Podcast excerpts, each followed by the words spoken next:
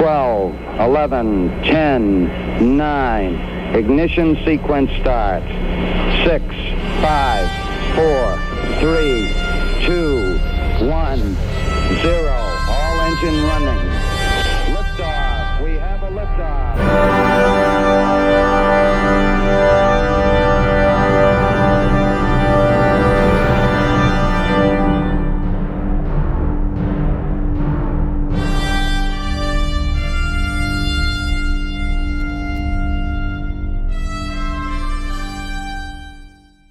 Und damit begrüßen wir euch zur 111. Folge des Countdown Podcasts. Ein letztes Mal, auf jeden Fall in dieser Konstellation, ein letztes Mal, sag ich mal, in der Classic-Variante. Ähm, auch wieder mit dabei ist natürlich der Frank. Hallo Frank. Hallo Christopher. Ja, ähm, in der letzten Folge haben wir uns gedacht, ähm, aktuelle Themen gibt es natürlich einige. Äh, lustigerweise hat sich in den letzten Wochen extrem viel getan, habe ich das Gefühl gehabt, nachdem ja die Wochen davor eher so ein bisschen mau waren. Aber ähm, wir wollen natürlich ein bisschen auf die letzten sechs Jahre zurückblicken, ähm, was sich so getan hat in den Jahren, in der der Countdown Podcast bisher existiert hat. Ähm, das war doch einiges. Und äh, das war vor allem, äh, was jetzt auch die zukunftsweisenden Entwicklungen angeht, ähm, doch sehr viel. Also wir fangen 2015 an, die Falcon 9 stand noch in ihren Kinderschuhen sozusagen, beziehungsweise stehen hat sie eher weniger getan, mehr hinfallen. Ja, das war so, das waren so die beiden Jahre, als die Falcon 9 zweimal abgestürzt ist, beziehungsweise einmal abgestürzt und einmal am Boden schon explodiert ist. Ähm, was halt äh, eine ganze Menge Lehrgeld für SpaceX bedeutet hat, ne? Also äh, Lehrgeld im Sinne von mussten viel reinbuttern und haben wenig verdient dran.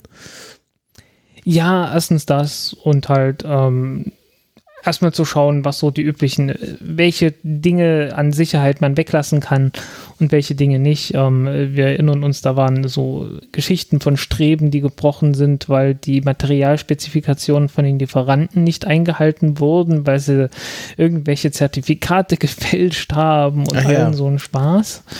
Äh, wo sie dann irgendwie, äh, ich, ich weiß es bis heute nicht, ich habe nie nachrecherchiert, äh, ob das wirklich dann dieser Matratzenfabrikant ist, der dann ganz plötzlich zum äh, zum Weltraumunternehmer wurde, äh, der dann diese Streben geliefert hat. Äh, theoretisch ist das durchaus möglich, weil die haben halt äh, durchaus Ahnung davon, wie man mit Stahl umgeht. Ja, gut, Und, wenn du äh, Taschenfederkernmatratzen machst. Gibt ja auch Genau. mittlerweile Vollschaumstoffmatratzen.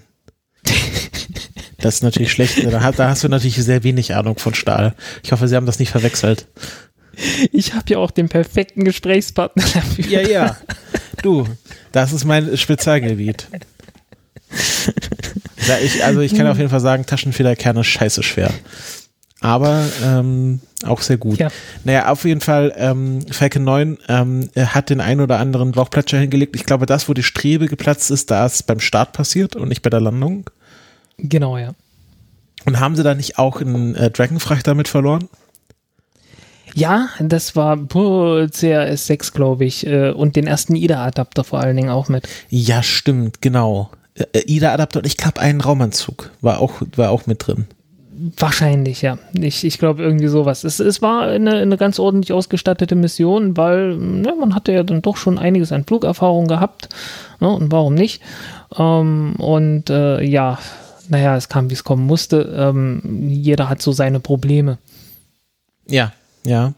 Ähm, aber, äh, und das ist jetzt sozusagen die Parallele zur Jetztzeit, ähm, wir befinden uns bei SpaceX wieder in einer ähnlichen Situation, nur das Raumschiff oder die Rakete ist ein bisschen größer geworden.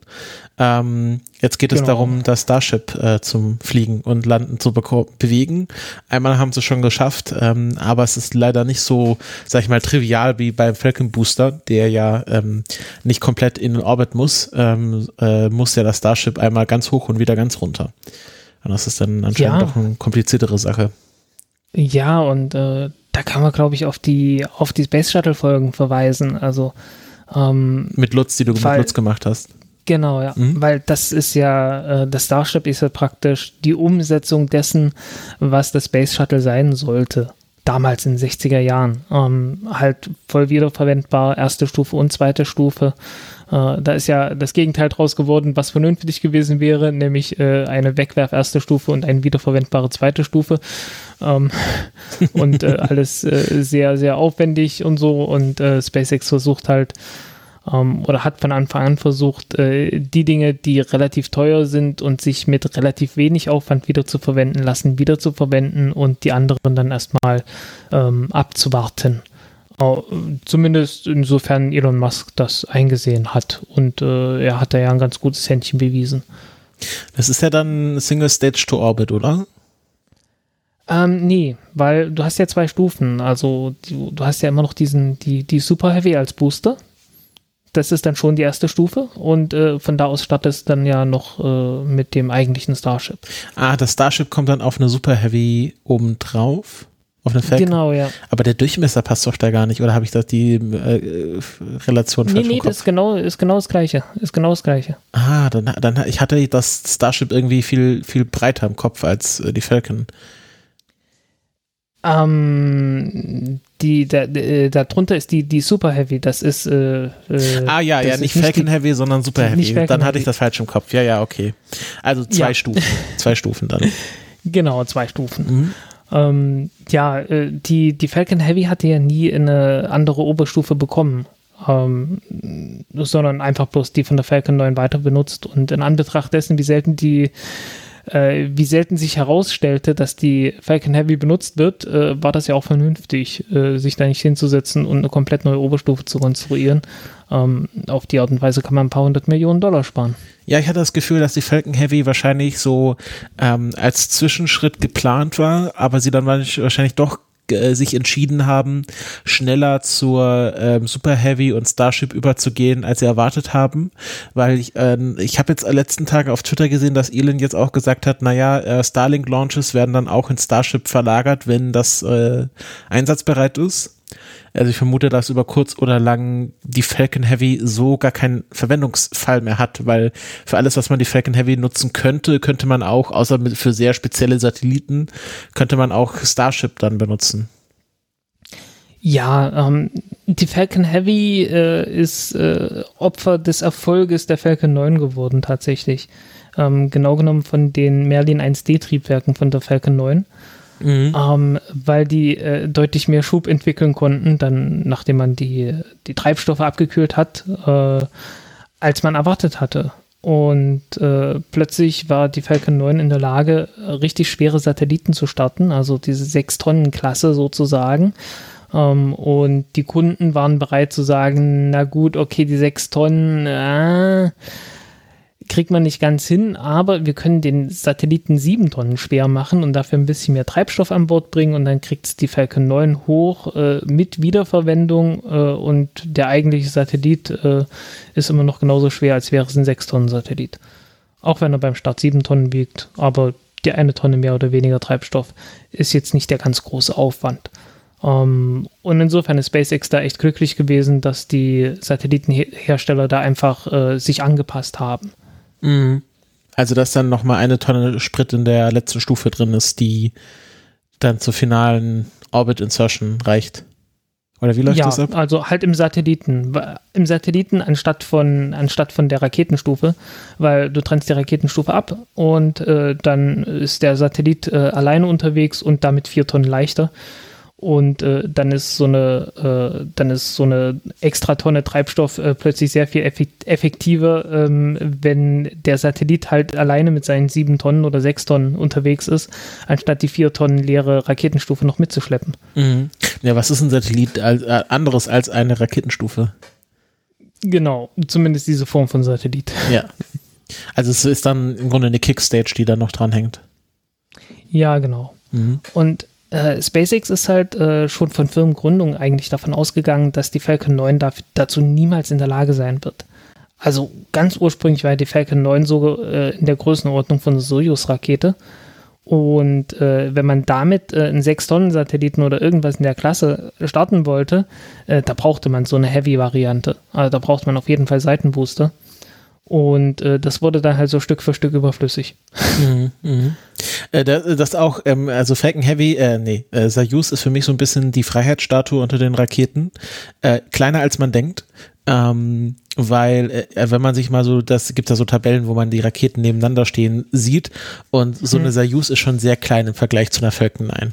Also das, das äh, habe ich, weil sie halt so groß aussieht, weil sie natürlich auch wahrscheinlich nie im Leben nee, tatsächlich neben der Falcon 9 stehen wird, in echt und ähm, auch mit diesen vier Seitenbooster natürlich sehr groß wirkt, ähm, äh, unterschätzt man so ein bisschen, dass dieser dünne Spargel von Falcon 9 dann doch ein ganzes Stück größer ist. Ja, äh, Falcon 9 ist halt äh, vor allen Dingen ziemlich lang. Ist halt, wie gesagt, es ist ein, ist ein sehr dünner Spargel, äh, weil es halt äh, über das äh, US-Highway-System und unter diversen Brücken durch muss. Ja, war und, das nicht auch äh, eine Größenbeschränkung von den Boostern beim Space Shuttle? Ja, ich glaube da auch, aber da war es irgendwo was anderes. Glaub, war das, das nicht irgendwie meistens, mit der Panama-Kanal? Oh, ich weiß es nicht mehr. Ich habe irgendwie so immer im Kopf das Eisenbahn gewesen. Oder Eisenbahn. Aber ich glaube, das war eher in Russland. Also in Russland war es definitiv so, gerade bei der, bei der Proton-Rakete. Äh, da wurden die Tanks auch so ganz komisch aufgeteilt, halt, damit sie noch irgendwie äh, mit der Bahn transportiert werden konnten. Ja. Ja, also das ist ganz spannend, wo, wo Größenbeschränkungen herkommen. Also seltenst aus äh, den tatsächlich technischen Anforderungen der Rakete sondern eher, wo sie überall hin muss, um fertig gemacht zu werden. Ja, genau. Ähm, deswegen gibt es ja diesen Witz, dass die Feststoffbooster des, äh, des Space Shuttle äh, abhängig sind von der Breite eines römischen Pferdearschs. Ah ja, weil das dann sich herleitet, wie breit äh, äh Straßen sind oder Brücken oder äh, wie breit die, die Spuren der Pferdefuhrwerke sind, die man in, die, äh, in das Pflaster der römischen Straßen reinmeißeln musste, damit die Wagen da schön gerade fahren können. Und äh, davon leitet sich ab, angeblich äh, der Legende nach, äh, wie breit äh, so eine typische Eisenbahnschiene ist. Ja, irgendwo muss die Breite ja herkommen. Und äh, dann macht das dann doch schon Sinn, dass man dann sich daran orientiert, wie breit so ein Wagen war. Ja, ob das nun stimmt oder nicht, ist eine zweite Frage. Das ist aber eine ganz. Ich meine, die Eisenbahn, die Eisenbahn kommt ja eigentlich aus dem Bergwerk. Äh, ja, ja, tut sie das? Ja, tut sie tatsächlich. Also ähm, Eisenbahn waren zuerst im Bergwerk, äh, noch ohne Lokomotive und dann noch mit Lokomotive und dann wurden damit auch schon ein paar Menschen gefahren und dann äh, irgendwann. Also der, der Passagiertransport kam dann etwas später. Mhm, mhm. Das ist, ähm, ich finde das ganz spannend, solche Herleitungen. Ich habe äh, jetzt vor kurzem, äh, um mal eine kleine Tangente aufzumachen, den neuen Roman von Andy Weir gelesen, also der The Martian geschrieben hat. Ähm, sein neues mhm. Buch äh, Project Hail Mary ist im Grunde das gleiche, aber mit Aliens und weiter weg. Ähm, und äh, da trifft halt der Protagonist, der verdächtig nach Mark Watney sich anhört, so vom Charakter her, auf ein Alien und ähm, die unterhalten sich und arbeiten dann zusammen. Also so eine Geschichte von intergalaktischer Kooperation ist ganz lustig. Und dann denken sie drüber nach, okay, warum denken wir eigentlich gleich schnell? Also warum denke ich nicht tausendmal schneller oder tausendmal langsamer als du? Also so von den Faktoren her, wie schnell man spricht, wie schnell man quasi Prozesse im Kopf ablaufen lassen kann. Und mhm. ähm, dann leiten sie sich das so her im Buch, dass ähm, die Gravitation auf beiden Planeten ungefähr gleich ist, mit Faktor eins bis drei, aber auf galaktischen Maßstäben ungefähr gleich. Und ähm, die Frage, also woher kommt die Denkschnelligkeit? Du musst halt, wenn du äh, ein Jäger bist, musst du schneller sein als deine Beute. Also musst du quasi schneller kalkulieren können, okay, da ist die Beute, da muss ich hinlaufen, so schnell muss ich meine Beine bewegen. Und ähm, Deine ja. Beute muss ja ähm, schneller sein als, ähm, keine Ahnung, äh, deren Nahrung. Und äh, wenn ich halt Grasfresser bin, dann muss ich halt so schnell sein, dass ähm, ich etwas aufheben kann, was auf den Boden fällt. Und das ist dann quasi alles abhängig von der Gravitation. Und man muss halt immer nur ein bisschen schneller als die Gravitation sein und dann wiederum schneller als die Beute der Gravitation, ähm, dass man, äh, äh dass man überlebt. Und ähm, so ja, kann man sich halt überlegen, denn, wie schnell ja, denn, Aliens denken. Ja, äh, sorry, dass ich hier reingeredet habe. Ähm, es sei denn, äh, es gibt irgendwie einen evolutionären Wettlauf, äh, dass man, äh, dass zwei intelligente Spezies gegenseitig äh, sich anstacheln, noch schneller denken zu müssen. Ja, aber da kann man sich auch die Frage stellen, wie wahrscheinlich ist es, dass sich zwei intelligente Spezies gleichzeitig entwickeln und koexistieren? Ja, also prinzipiell äh, hatten wir ja auf der Erde mal so, ich weiß Ja. nicht, fünf. Ja, ich glaube, das letzte Mal, als es zwei intelligente Spezies, mehr oder weniger intelligente Spezies gleichzeitig gab, war ja Homo sapiens und Neandertaler. Und der Neandertaler und ist ja Homo ausgestorben. Florensis und so Kram und so. Ja, aber du, du merkst, es hat ja nur eine Spezies überlebt. Also es gibt jetzt Ja. keine Neandertaler mehr. Und Ja, wer weiß. Also ich meine, äh, es gibt ja auch mehr als eine Fleischfresserspezies. Also hm, ich glaube, so Ja, aber ganz musst- eindeutig aber ist das der- nicht. der Wir Wettlauf haben halt ist- nur ein Beispiel. naja, es gab halt den Wettlauf und der Wettlauf wurde abgeschlossen und dann war halt der Mensch da und der Mensch war Hm. eben genauso klug, wie er sein musste, um den Neandertaler zu outperformen. Und deswegen Hm. sind wir jetzt so intelligent, wie wir sind. Hätte, äh, würde jetzt quasi nochmal eine andere konkurrierende Spezies auftauchen, müssten die halt nochmal ein bisschen schneller sein. Aber irgendwann ist das Wettrennen auch vorbei und dann evolutionär gibt es dann keinen Ansporn mehr weiterzurennen. Und Evolution ist halt nicht so schnell, dass quasi der Neandertaler Hm. zum Beispiel mithalten hätte können. Nennen wir es mal vorerst. vorerst gibt es da ein gewisses Gleichgewicht. Wer weiß, wie es weitergeht. Ja, okay. Lass uns das kurz backtracken. Wir waren beim römischen Pferdearsch. Äh, davor waren wir bei Falcon 9. Ähm, Ja. hatten wir, haben wir da jetzt schon alles ausgeschöpft. Wir hatten Falcon 9, wir haben Falcon Heavy, wir haben Super Heavy, wir haben Starship. Ähm, Starlink ist jetzt in den letzten Jahren ganz groß geworden. Ähm, Ja, war aber ein Projekt, Die was schon länger in Planung Zahl der war. Satelliten im Erdorbit ist, ist explodiert. Und das Ähm, vor allem durch Starlink. Äh, ja, also äh, ich, ich kann mich noch erinnern, dass ich äh, hier in Berlin bei, äh, damals hießen die gerade Planet Lab und jetzt heißen sie bloß noch Planet, war und äh, den CEO, glaube ich, sogar äh, interviewt habe. Und damals hatten die die größte Satellitenkonstellation der Welt. Mit 140 Satelliten oder was. So 140 ein paar zerquetschte. Ähm, das war tatsächlich so die, die allergrößte Satellitenkonstellation der Welt und die haben die kontrolliert von äh, irgendwie so einem kleinen Kabuff aus mit zwei Computern drin. Was irgendwie ganz lustig ist in Anbetracht dessen, hey, größte Konstellation der Welt. Ja, muss ja ähm, wahrscheinlich nicht so viel managen. Ja, wäre es die ESA gewesen, hätten die da natürlich ein riesengroßes Kontrollzentrum gehabt. Mit Glaswand und, und Besucher davor und äh, äh, sonst irgendwas.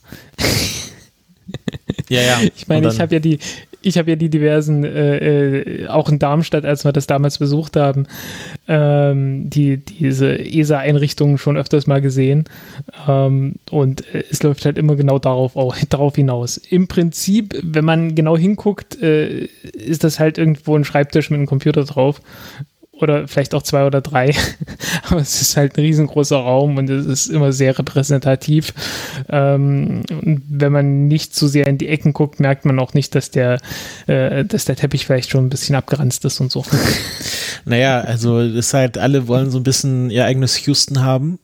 Und äh, Houston war halt notwendig, weil damals war halt ein Computer so groß wie ein Schreibtisch. Und man hatte halt ja, das du ganze Pult. Leute. Genau, und, und heute ist es halt einfach ein, ein Typ am Laptop, ähm, der das auch wahrscheinlich aus dem Homeoffice machen könnte. Ja, und Rechenschieber sind ja nicht mehr, nicht mehr ganz so populär. Ja, nehmen auch, äh, ja, das ist sehr platzsparend. Kannst ja Rechenschieber-App auf den, aufs iPhone laden. Ja, ähm, also ich, ich habe keinen Rechenschieber auf meinem, auf meinem Telefon, aber die mit Abstand am meisten benutzte App ist äh, tatsächlich der Taschenrechner bei mir auf dem, auf dem Telefon. Ja, aber ich, ich, ich also bei mir, hm, nicht, also Taschenrechner benutze ich eher am Computer. Da habe ich das in der, in der Kommandozeile. Also nicht, also so, so Spotlight-Alternative, dass ich da schnell ein paar Sachen eintippen kann. Äh, ich weiß nicht, ich brauche genau die, die passenden Tastenabstände. Ach so, ja. Ja. Ich bin das so, ich bin das so gewöhnt. Also so, so das Layout, ich bin so das Layout und, und die, äh, die Tastenabstände und so weiter irgendwie gewöhnt von meinem Casio. Casio FX äh, 82 Solar. Ja, ich glaube, also ganz früher, mein Opa hatte noch diese, diese halbdigitale ähm, äh, Tischrechner, wo man dann was eingetippt hat und dann wurde das auf so einem Bonpapier ausgedruckt. Und hat so ratatatatat gemacht. Ja. Kennst du die noch? Äh, ja, kenne ich. Ich habe sie, habe ich sicherlich ein oder zwei auch mal gesehen, ja. Und wenn man dann so, äh, abends hat er immer so Kassensturz gemacht, also Buchhaltung. Und äh, mhm. dann hat er, saß er da und dann hat er mal so tap, tap, tap, tap, tap, tap, tap, tap, tap, tap, tap. Und das halt super schnell. Und dann wusste halt ganz genau, wo welche Tasten sind. Und am Schluss hast du quasi eine komplette Tagesrechnung und kannst quasi jeden rechten Schritt nochmal auf dem Papier nachvollziehen. Ähm, das fehlt heute so leider so ein bisschen. Also so diese. Das ist in den Apps tatsächlich drin. Ja, gut, aber das musst du auch äh, erkennen. Also das ist nicht so offensichtlich als ein ausgedruckter Bon. Ja, das stimmt. Also es gibt ja so App, Apps, die dann dir auch einen Verlauf anzeigen, was du berechnet hast, aber ähm, so die normalen Taschenrechner-Apps sind ja, wenn du Laienanwender bist, dann doch äh, mittlerweile ein bisschen simpler. Ja, das, äh, das stimmt. Ach ja, ähm, wie gesagt, ich, vor allen Dingen, ich brauche das ja auch. Das ist es ja. Ich brauche das ja tatsächlich so beruflich, äh, einfach bloß, um mal schnell auszurechnen, äh, kommt das hin mit der Energiedichte und so. Und Hast du dann auch einen Sextant und, äh Nee, äh, nee, ich muss ja nicht wissen, wo ich bin. Ich bin ja zu Hause. was, was bräuchte man noch so als, als, als Physikjournalist? Ähm, nochmal, äh, ein, ein ausgedrucktes Periodensystem der Elemente, das hängt hier vor mir. Ein Breadboard wo du nochmal so Schaltungen nachprüfen kannst. Vielleicht sogar so ein bisschen äh. rohes Lithium. Ja, so ungefähr, ja. Ja gut, ähm, wir waren genau äh, ESA großes mhm. äh, äh, großes äh, Rechenzentrum, äh, nee, äh, also äh, Rechnen haben die da wahrscheinlich auch gemacht, aber großes Kontrollzentrum. Ähm, aber hier, wie heißt es, Planet Labs, die machen das äh, mit zwei Typen auf dem Laptop. Wahrscheinlich auch nicht mehr. Ja. Also wahrscheinlich sind die auch mittlerweile größer geworden, oder?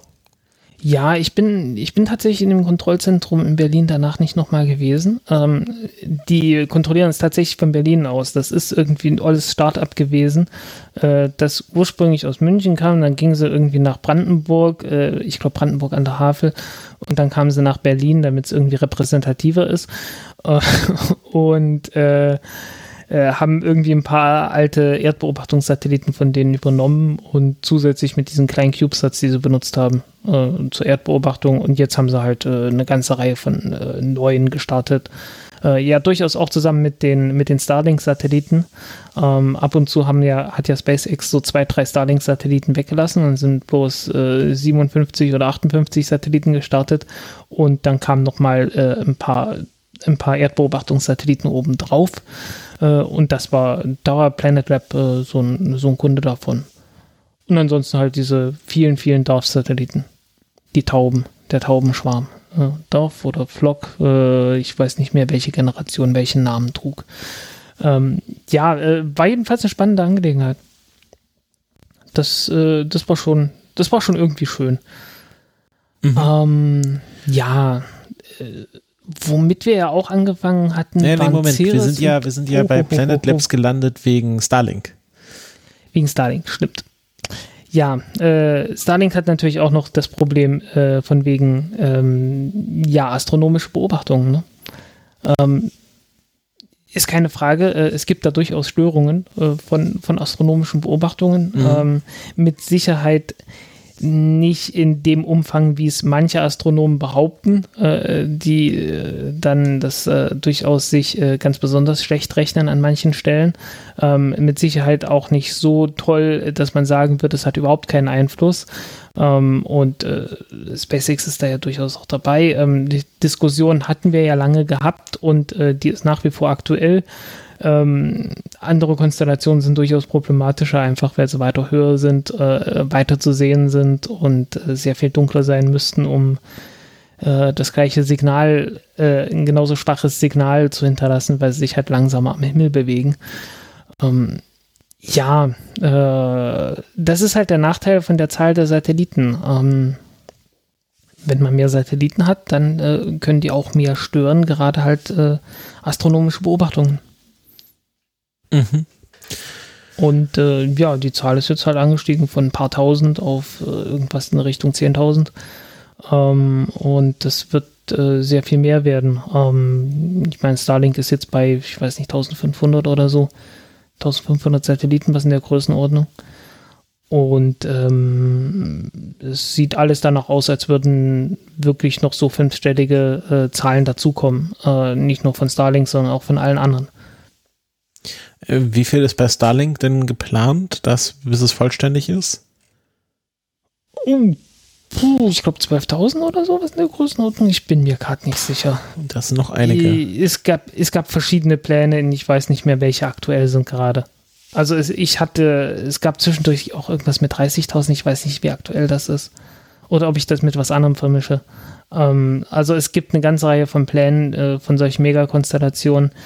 Äh, es ist schwer zu beurteilen, welche davon ernst, ernst gemeint sind und welche ernst zu nehmen sind. Mhm, mhm. Ja, aber es wird wahrscheinlich noch, äh, also das ist jetzt etwas, äh, was jetzt auch nicht abgeschlossen ist. Also dieses Thema Mega Constellation, nee. ich glaube, das geht gerade erst los. Genau, ja. Also das äh, China baut auf jeden Fall noch eine auf. Äh, äh die EU will eine haben äh, und definiert das sehr breit, wie man das halt in Europa so macht. Ja, hier also irgendwas so zwischen 80 und ein paar, ein paar tausend. Genau. OneWeb Kuiper Constellation von Amazon, die ja hm. jetzt, äh, glaube ich, nicht mit einer Blue Origin Rakete die ersten Satelliten hochschießen. Ja, nee, äh, weil das BE4-Triebwerk, äh, das ist ja, äh, das befand sich schon in Entwicklung, als wir mit dem Podcast angefangen haben und das ist es nach wie vor. Ähm, und äh, ich glaube, die Berichte sind, dass äh, der erste Flug äh, weder dieses noch nächstes Jahr stattfinden wird, weil es einfach Probleme damit gibt. Und ähm, ja, entsprechend, äh, entsprechend verzögert sich natürlich auch die New Glenn-Rakete, die auch schon letztes Jahr hätte starten sollen, aller spätestens. ähm, ja, wie das halt so ist, ne? also, äh, die, SpaceX steht halt doch auf gewisser, in gewisser Weise schon recht allein auf weiter Flur, ähm, weil äh, die Firma halt lange Zeit auch nicht ernst genommen wurde.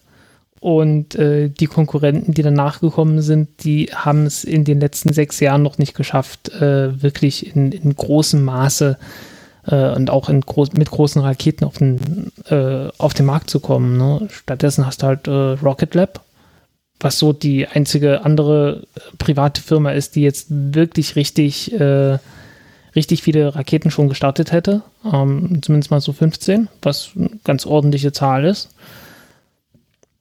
Mhm. Oder wie viel waren es? 18, aber 15 erfolgreiche Starts, was in der Größenordnung jedenfalls. Die auch die einzigen neben SpaceX sind, die so das Thema Wiederverwendung tatsächlich realistisch ähm, angegangen haben. Ja, und die erste Raketenfirma geworden sind, die äh, eine Mission, eine gescheiterte Mission haben, bei der die Landung hinterher erfolgreich war. ähm, jeder will irgendeinen Rekord haben und die haben den. ich weiß nicht, ob sie den haben wollten. Äh, die Rakete wollten sie mit Sicherheit zurückhaben. Ja. Auch die zweite Firma, die äh, ein exzentrisches Objekt in den Orbit gebracht hat, nach äh, dem Roadster zum Mars, ähm, gab es ja die Disco-Kugel von Peter Beck. Stimmt, genau. Ähm, Wo sich ja schon die ja. ersten Leute beschwert haben, dass die zu hell ist. Ähm, little did they know.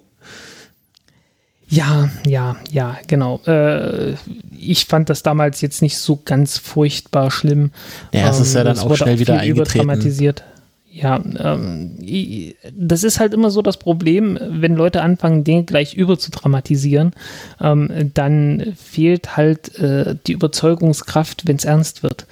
Es fehlt dann halt noch quasi, äh, äh, wenn man immer auf 100 geht und dann kommt noch was Schlimmeres daher ja, dann ist 105 irgendwie nicht mehr genug.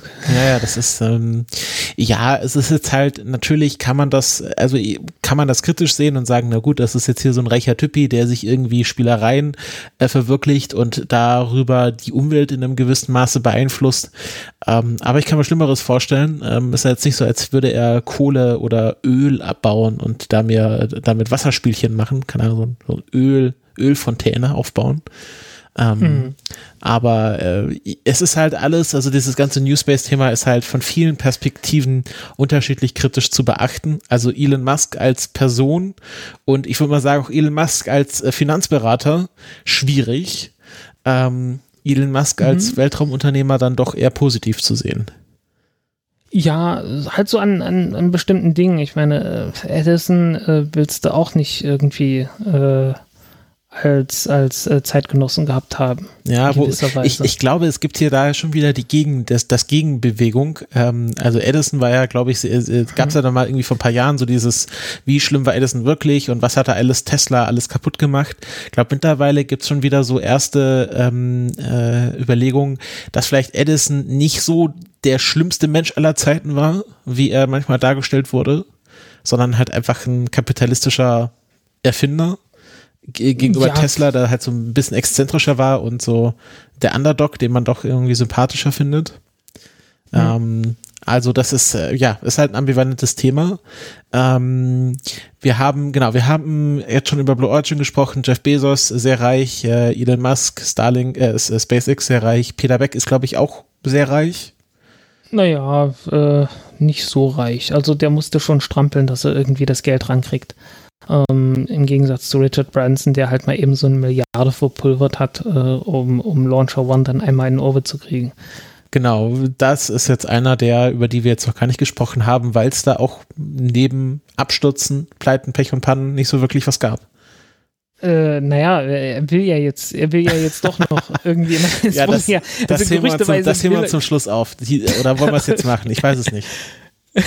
Ich glaube, ich glaube, jeder weiß, worum es geht, dann können wir es auch jetzt sagen. Also, das ist wirklich das Geilste. Also, das ist, besser hätte ich mir den Abschluss diesen Podcast nicht vorstellen können, dass sich Jeff Bezos und Richard Branson ein Wettlauf, ein literally Wettlauf ins All liefern.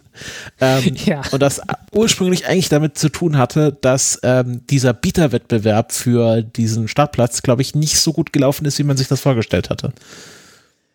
Äh, ja, na, allzu viel, allzu viel Geld ist ja nicht rumgekommen. Ähm, es, man darf nicht vergessen, es ist ein zehnminütiger Flug, inklusive Abstieg am Fallschirm. Es ist nicht sehr lang. Ähm, und davon ist irgendwie so zwei, drei Minuten schon Start. Dann hast du so zwei, drei Minuten Schwerelosigkeit und das war's. Also so richtig viel Zeit zum Genießen hast du nicht. Du hast noch nicht mal richtig viel Zeit zum Kotzen. ähm, gekotzt wird auf der Erde. Ähm, naja, und, und äh, es hat, hat sich, glaube ich, äh, davor war es irgendwo bei zweieinhalb Millionen. Also war, das, der eigentliche Versteigerung war ja noch nicht. Ich glaube, man musste sich irgendwie jetzt nur vorregistrieren, quasi irgendwie ja, Geld hinterlegen, glaub, kommt, damit man. Kommt jetzt am Wochenende oder kommt ja, das jetzt? Ich glaube am Juni? Samstag. Und das, ähm, ja, ne? da der, der größte Vorbit sozusagen waren, glaube ich, etwa zweieinhalb Millionen Euro, äh, Dollar. Und dann hat äh, Jeff Bezos gesagt, ja, ich und mein Bruder fliegen übrigens auch mit. Ähm, und dann sprang es, glaube ich, hat sich mehr oder weniger verdoppelt auf etwa 4 Millionen US-Dollar. Ja. Ja, ähm, es ist nach wie vor ein Witz, weil äh, der sagt, ja, ach ja, ich bin ganz großzügig ähm, äh, und das Geld, das stellen wir unserem Club for the Future zur Verfügung. ja gut, 4 Millionen so, Dollar, das ist, hat Jeff Bezos äh, in der Brieftasche. genau. Ey, du, du gibst gerade eine halbe Milliarde für eine Yacht aus. Deine Yacht kostet so viel wie dreimal ein Containerschiff, um, um Suezkanal zu verstopfen. Äh, äh, hast du nicht zufällig ein bisschen Geld, ein bisschen Taschengeld übrig für, die, für deinen komischen Club for the Future, wenn du glaubst, dass der so furchtbar wichtig ist? Mein Gott.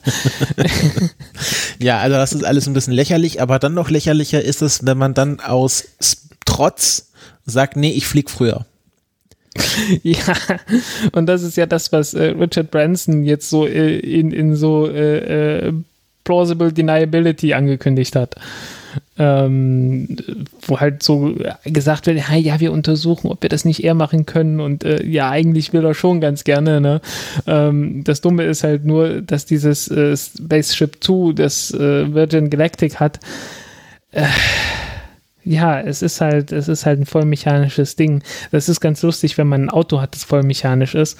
Äh, das, das fährt sich auch irgendwie gut. Ähm, aber man will das eigentlich überhaupt nicht haben mit einem raketengetriebenen Raumschiff.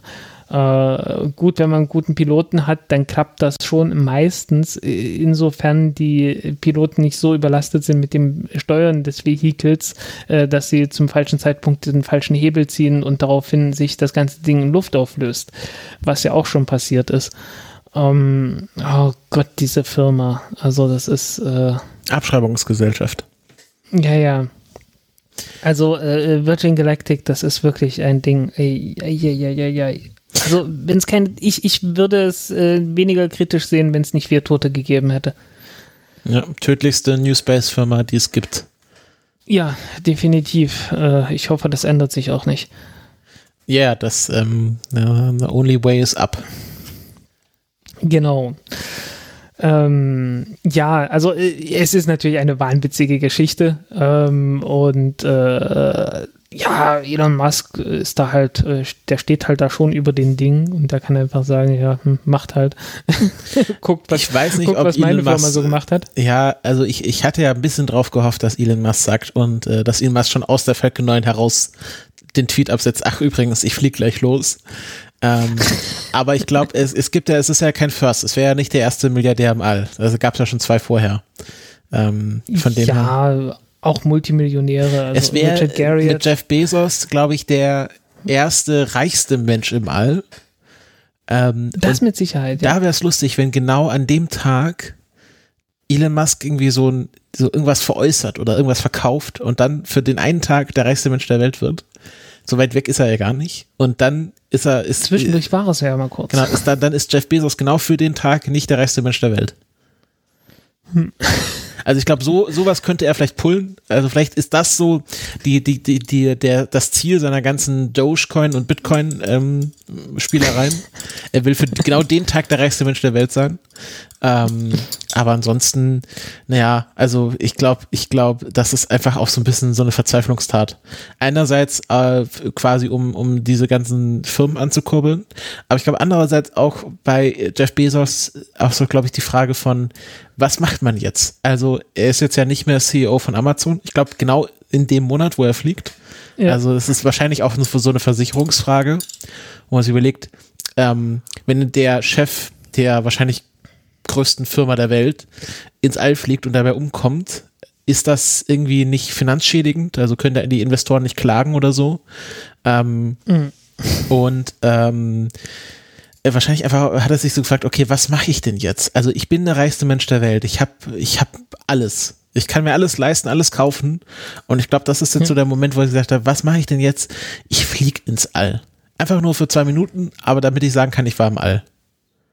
Hm ja, ich weiß nicht, es ist halt, äh, irgendwo ist, ist, ist der Mensch halt auch eine traurige Gestalt, weil der hat halt Amazon aufgebaut, okay, es war ein bisschen Software, ähm, aber bei allem anderen macht er nicht den kompetentesten Eindruck.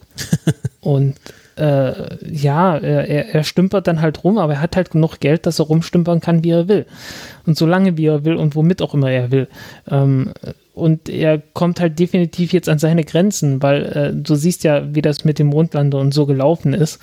Ähm, es, es, reicht halt nicht irgendeine äh, Science-Fiction-Vision zu haben und dann zu sagen, und deswegen machen wir das. Äh, man, man braucht dann schon noch irgendwie Fachkompetenz dahinter, um äh, tatsächlich äh, was in Bewegung setzen zu können. Und äh, das ist halt bei, bei Jeff Bezos einfach nicht da. Da ist halt äh, äh, der hat halt die, die Bücher gelesen und tiefer gegangen ist er nicht, nicht wirklich. Und er versteht das auch nicht. Und ja, er scheitert dann halt so ein bisschen an sich selbst. Und Richard Branson, naja, der versucht es noch nicht mal mehr. Der ist einfach bloß so Ego an sich. der, also ich, das menschgewordene Ego. Ja, äh, ich habe ich hab die letzten Tage äh, per Anhalter durch die Galaxis nochmal durchgelesen ähm, seit Ewigkeiten nicht gemacht. Äh, und ich weiß nicht, bei, äh, bei Zapport Bibelbrox, dem äh, Präsidenten der Galaxis, äh, da denke ich immer an Richard Branson. Also das ist genau das, ist genau das Bild, was ich vor mir habe bei dem. Vielleicht hat Douglas Adams auch an Richard Branson gedacht. wer weiß, wer weiß. Naja, also ähm, wahrscheinlich so, hatte Douglas Adams ähnliche Vorbilder, als er die Rolle geschrieben hat. Ja, mit Sicherheit. Ähm, Wobei, äh, jetzt so beim Durchlesen ist mir aufgefallen, äh, höchstwahrscheinlich, äh, ich meine, Sabbath Bilbeprox hat sich ja, ähm, ohne es zu wissen, irgendwie ein Stück des Gehirns entfallen, äh, entfernen lassen und das Ganze mit irgendwie einem Hyper, Hyperraumverbindung seine beiden Gehirne verbinden lassen. Äh, wahrscheinlich bei seinem Besuch auf der Erde, als er Trillion äh, aufgegabelt hat, die Frau äh, der, des, des Heldentrios da, oder Heldenquartetts besser gesagt. Ähm, und äh, äh, wahrscheinlich haben die Mäuse, die ja extradimensionale Wesen sind, ähm, äh, das irgendwie hingekriegt. Äh, so reime ich mir das zumindest zusammen. Ähm, äh, es ist ein wunderschönes Buch. Also äh, ich habe das damals gelesen, als ich noch nicht allzu gut Englisch konnte. Ähm, und das jetzt so mit deutlich besseren Englischkenntnissen zu lesen, ist, ist schon eine Wucht. Also ich, ich muss schon sagen, Douglas Adams, der konnte echt schreiben. Also ja, ich, ähm, ich glaube, das, das ist mir so ein bisschen, ich bin ja, ich bin ja eher bei der Sci-Fi, eher so bei den Space Operas und, und der Hard Sci-Fi. Das ist mir so ein bisschen hm. zu sehr Abenteuergeschichte. Da hatte ich jetzt äh, äh, gerade schon mal ein Buch weggelegt. Wenn, wenn mir hm. das, ich, ich brauche halt mehr so diese ganzen großen gesellschaftlichen Entwürfe, wie bei, ähm, was weiß ich, was ist ein gutes Beispiel? Am Amalthea oder so. Ja, der Witz ist, im Prinzip ist das da drin es ist halt versteckt hinter relativ flapsigen Humor. Ja, ich glaube, das ähm, ist. Ich habe den Film gesehen, aber das Buch hat mich nie so wirklich gereizt. Hm, äh, wie gesagt, ich habe jetzt das Buch zum zweiten Mal gelesen, äh, mhm. äh, mit einer Pause von 20 Jahren, äh, so knapp 20 Jahren oder 18. 18 Jahre ist, glaube ich, her. Oder 17 äh, oder 18 Jahre. Also es ist eine ganze Weile her. Ähm, und äh, ja, äh, ich sehe jetzt halt so die Verbindungen, die er da schlägt und was er alles schon angedeutet hat und äh, wo es dann hingeht und welche Geschichten er wirklich nur in, in, in vagen Andeutungen, halt das, was ich gerade erzählt hatte, ne? Äh, in ganz vagen Andeutungen irgendwo dazwischen so erzählt, ohne dass er da wirklich ein Wort über die Geschichte erzählt. Aber äh, wenn man drüber nachdenkt, äh, dann entsteht die Geschichte von allein. Äh, das ist das ist geil. Also äh, es kann sein, dass ich noch nie ein Buch so wirklich intensiv gelesen habe wie das hier. Das kann durchaus sein. Äh, ich, oder ich habe noch nie ein Buch gelesen, bei dem ich äh, wirklich äh, unter so viel Schlafentzug gelesen, gelitten habe, während ich es gelesen habe. Wer weiß. Vielleicht habe ich da schon halb geträumt. Aber ähm, das hat mich äh, durchaus, das hat mich jetzt durchaus begeistert. Einfach nicht schreibe. Mhm. Da ist mit Sicherheit eine ganze Menge Aufwand äh, dabei gewesen, diese, diese ganzen Verbindungen reinzubringen und äh, manche Dinge halt einfach unerzählt zu lassen, sodass man äh, da was finden kann. Ne? Das ist schon, äh, ja, das, das hat mich schon sehr, sehr mitgerissen. Weil es halt auf mehreren Ebenen unterhaltsam ist. Mhm. Mhm. Gut, wie finden wir hier wieder den Weg zurück zu. Äh, wir können zurück zu Elon Musk äh, finden, weil äh, der eine Grund, warum ich das, äh, warum ich den Anhalter auch unbedingt nochmal lesen wollte, ist, äh, dass Elon Musk ja gesagt hat, hey, äh, das ist eigentlich ein philosophisches Buch und ist eine große Inspiration für ihn. Mhm. In, inwiefern Inspiration, so vom, vom Raketendesign her? Also so mit. Ähm, naja, eines der großen Dinge, um die es in dem Buch geht, ist ja, äh, dass nicht die Antwort äh, das Problem ist, sondern meistens eher die Frage. Ach so, ja, ähm, ja. Ne? Es, es, geht ja darum, dass die Erde äh, ein, ein Supercomputer ist, äh, nachdem die Mäuse in ihrem fünfdimensionalen Raum ihren eigenen Supercomputer so groß wie eine Stadt gebaut haben und der Supercomputer nach siebeneinhalb Millionen Jahren äh, gesagt hat, äh, ja, die Antwort auf die Frage nach dem Leben, Universum und dem ganzen Rest, äh, das ist 42. Äh, sicherlich auch dadurch inspiriert, weil äh, als die als dieser, als er aufgefordert wurde, die Antwort darauf zu finden, äh, in dem Raum irgendwie zwei Philosophen äh, ziemlich äh, komisch daher philosophiert haben und äh, einer die Frage gestellt hat, und was ist, wenn er einfach nur eine Telefonnummer ausgibt? ähm, ja, äh, Telefonnummern spielen in dem, in dem ganzen Buch auch eine wichtige Rolle, weil die Wahrscheinlichkeit, äh, dass, äh, dass hier der Protagonist äh, hier Dingens, äh, ich komme nicht drauf, äh, dass der jedenfalls gerettet wird in dem Moment, wo die Vogonen ihn aus dem Raumschiff rausschmeißen, ist halt äh, genauso groß wie seine Telefonnummer. Ach, es ist ein schönes Buch. Ja. Gut, wir haben so ähm, die ersten Themen abgehakt. Natürlich ähm, das ganz große Ereignis 2015 äh, in den allerersten Folgen war natürlich der Vorbeiflug von New Horizons an Pluto. Ja, aber nicht, äh, nicht vor, nicht bevor äh, die Sonde Dawn, also Sonnenaufgang, äh, den Ceres besucht hat. Äh, und davor schon Vesta. Ja. Womit dann zumindest die größten Asteroiden des äh, Sonnensystems äh, endlich mal besucht wurden. Und also wir hatten dann wirklich innerhalb von zwei, drei Jahren drei richtig, also vier oder noch mehr große neue Himmelskörper gesehen, äh, die man davor noch nie gesehen hat in dem Detail. Äh, Ceres, um, ähm, Vesta, Pluto, Churimov. Und äh, Charon. Charon, genau. Ja, wir hatten auch noch ähm, hier Ryugu, ja. als, ähm, was ist das, ein Komet oder ein Asteroid? Komet, glaube ich. Äh, das war nee, ein Asteroid. Asteroid, ja, genau.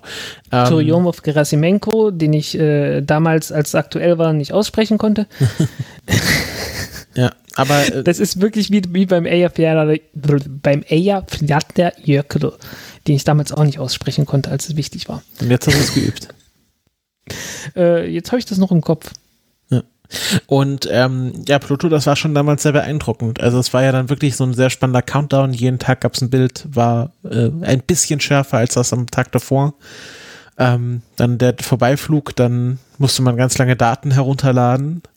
Ähm, genau, Charon ähm, und äh, das, das äh, Pluto-Herz. Ähm, das war natürlich auch ja. sehr schön. Ja, also äh, dass, dass Pluto so eine Formation hat, das hat auch keiner erwartet. Genauso wenig wie bei Ceres irgendwer erwartet hätte, dass der eine etwas hellere Fleck am Ende ein ganz kleiner, richtig heller Fleck ist. das war ja, äh, ja, ich hatte ja bis zum Schluss noch Witze gemacht. Äh, das sind ganz bestimmt Aliens. Ja, ja.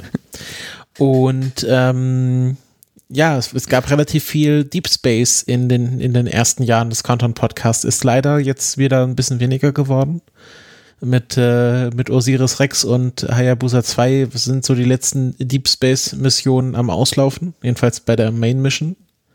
Ja, äh, Juno noch. Ja, Juno ist noch aktiv, ist jetzt auch vor kurzem an Ganymed vorbeigeflogen, dem Jupitermond.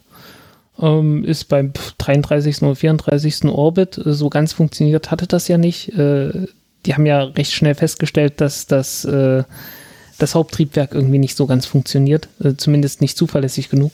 Und dann haben sie ihn einfach in größeren Orbit gelassen, als sie vorgehabt hatten. Äh, und offensichtlich funktioniert die Sonde bis heute noch.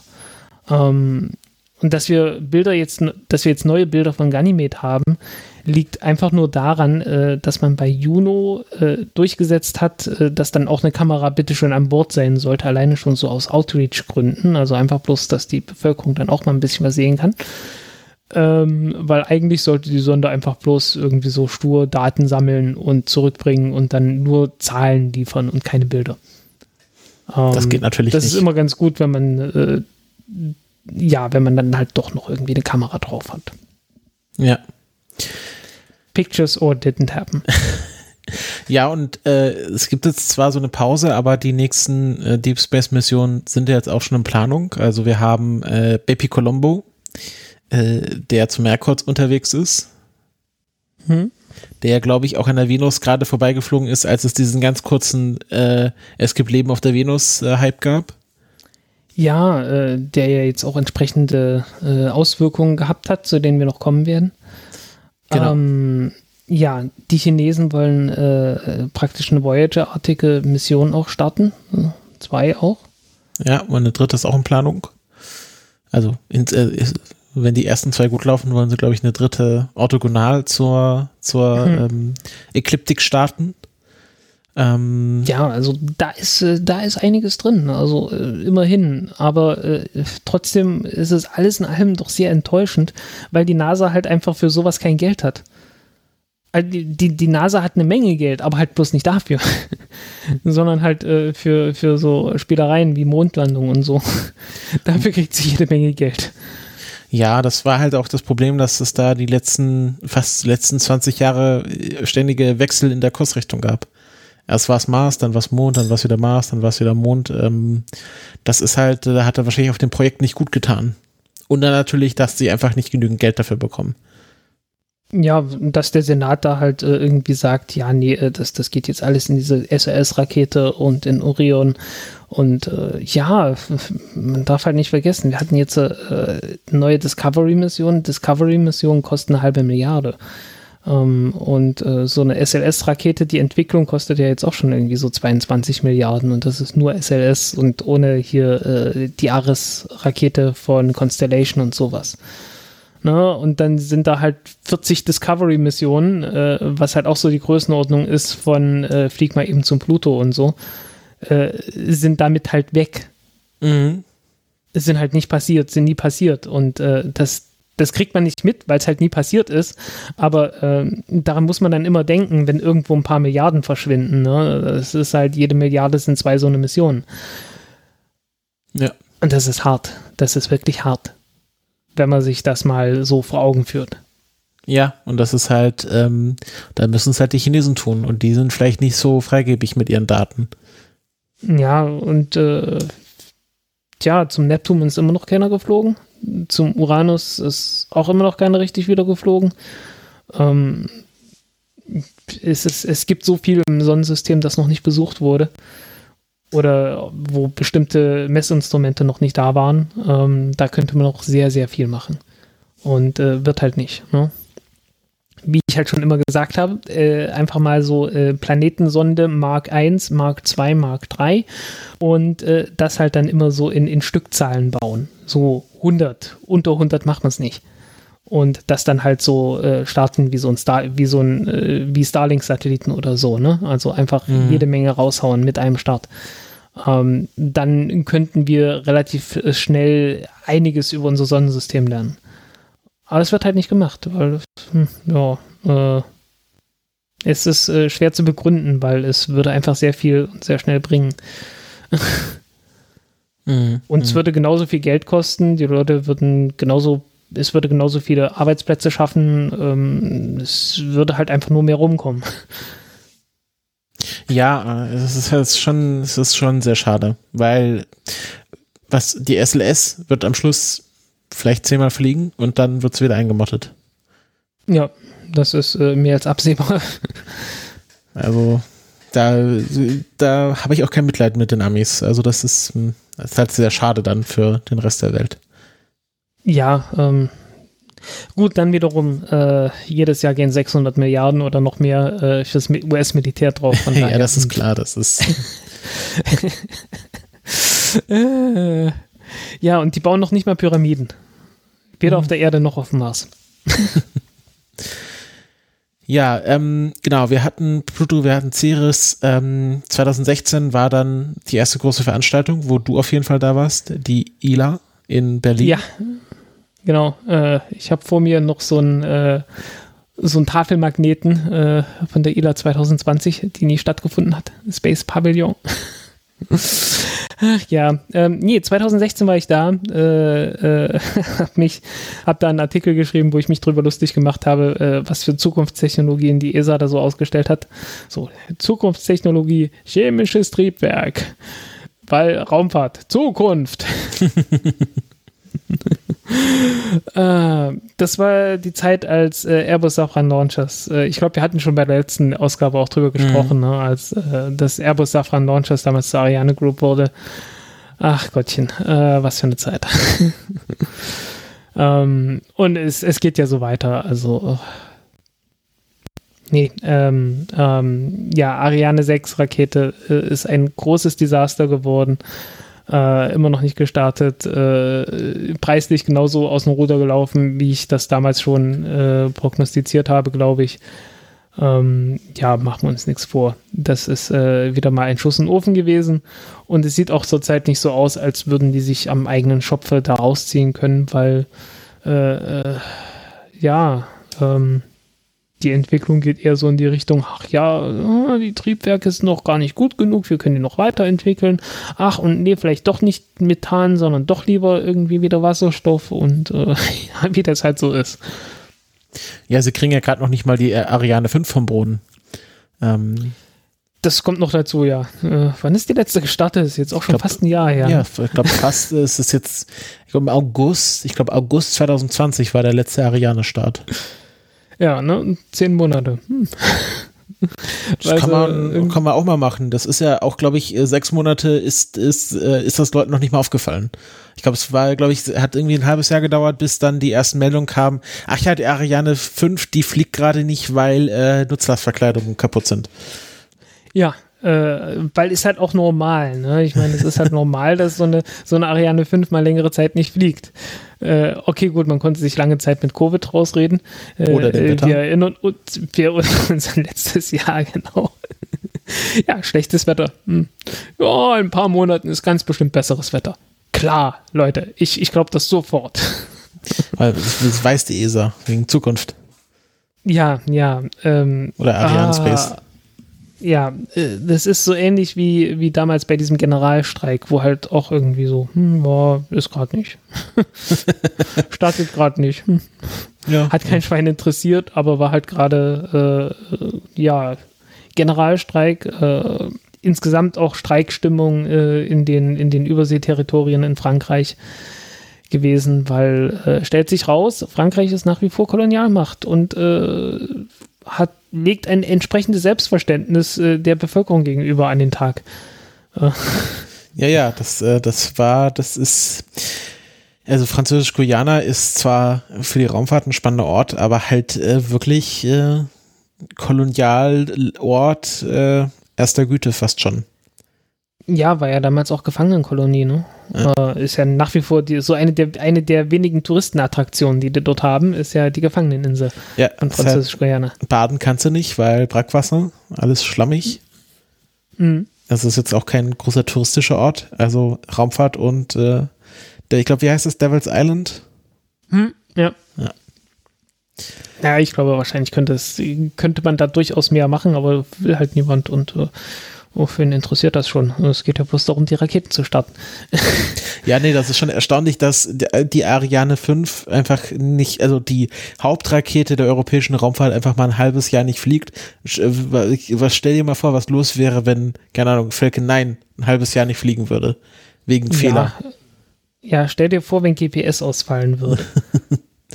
Und, stell äh, dir vor, wenn Galileo ausfallen würde. Hm, stell dir vor, wenn die äh, äh, Uhren bei Galileo alle defekt sind. Ah, tragisch, tragisch, tragisch.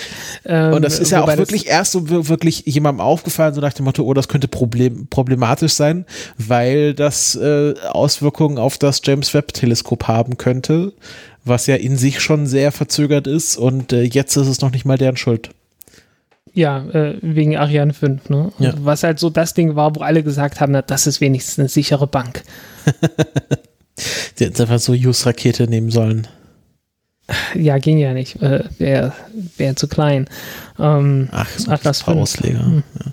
Es ist, es ist halt, äh, es ist halt ähm, auch so lustig, weil ja Stefan Israel ähm, Biden noch so vollmundig, als er gewählt wurde, eingeladen hat, Mr. President, äh, wäre es eine Ehre, wenn Sie den James Webb Teleskop Launch live in Guyana verfolgen würden, so als erster US-Präsident in Französisch-Guyana.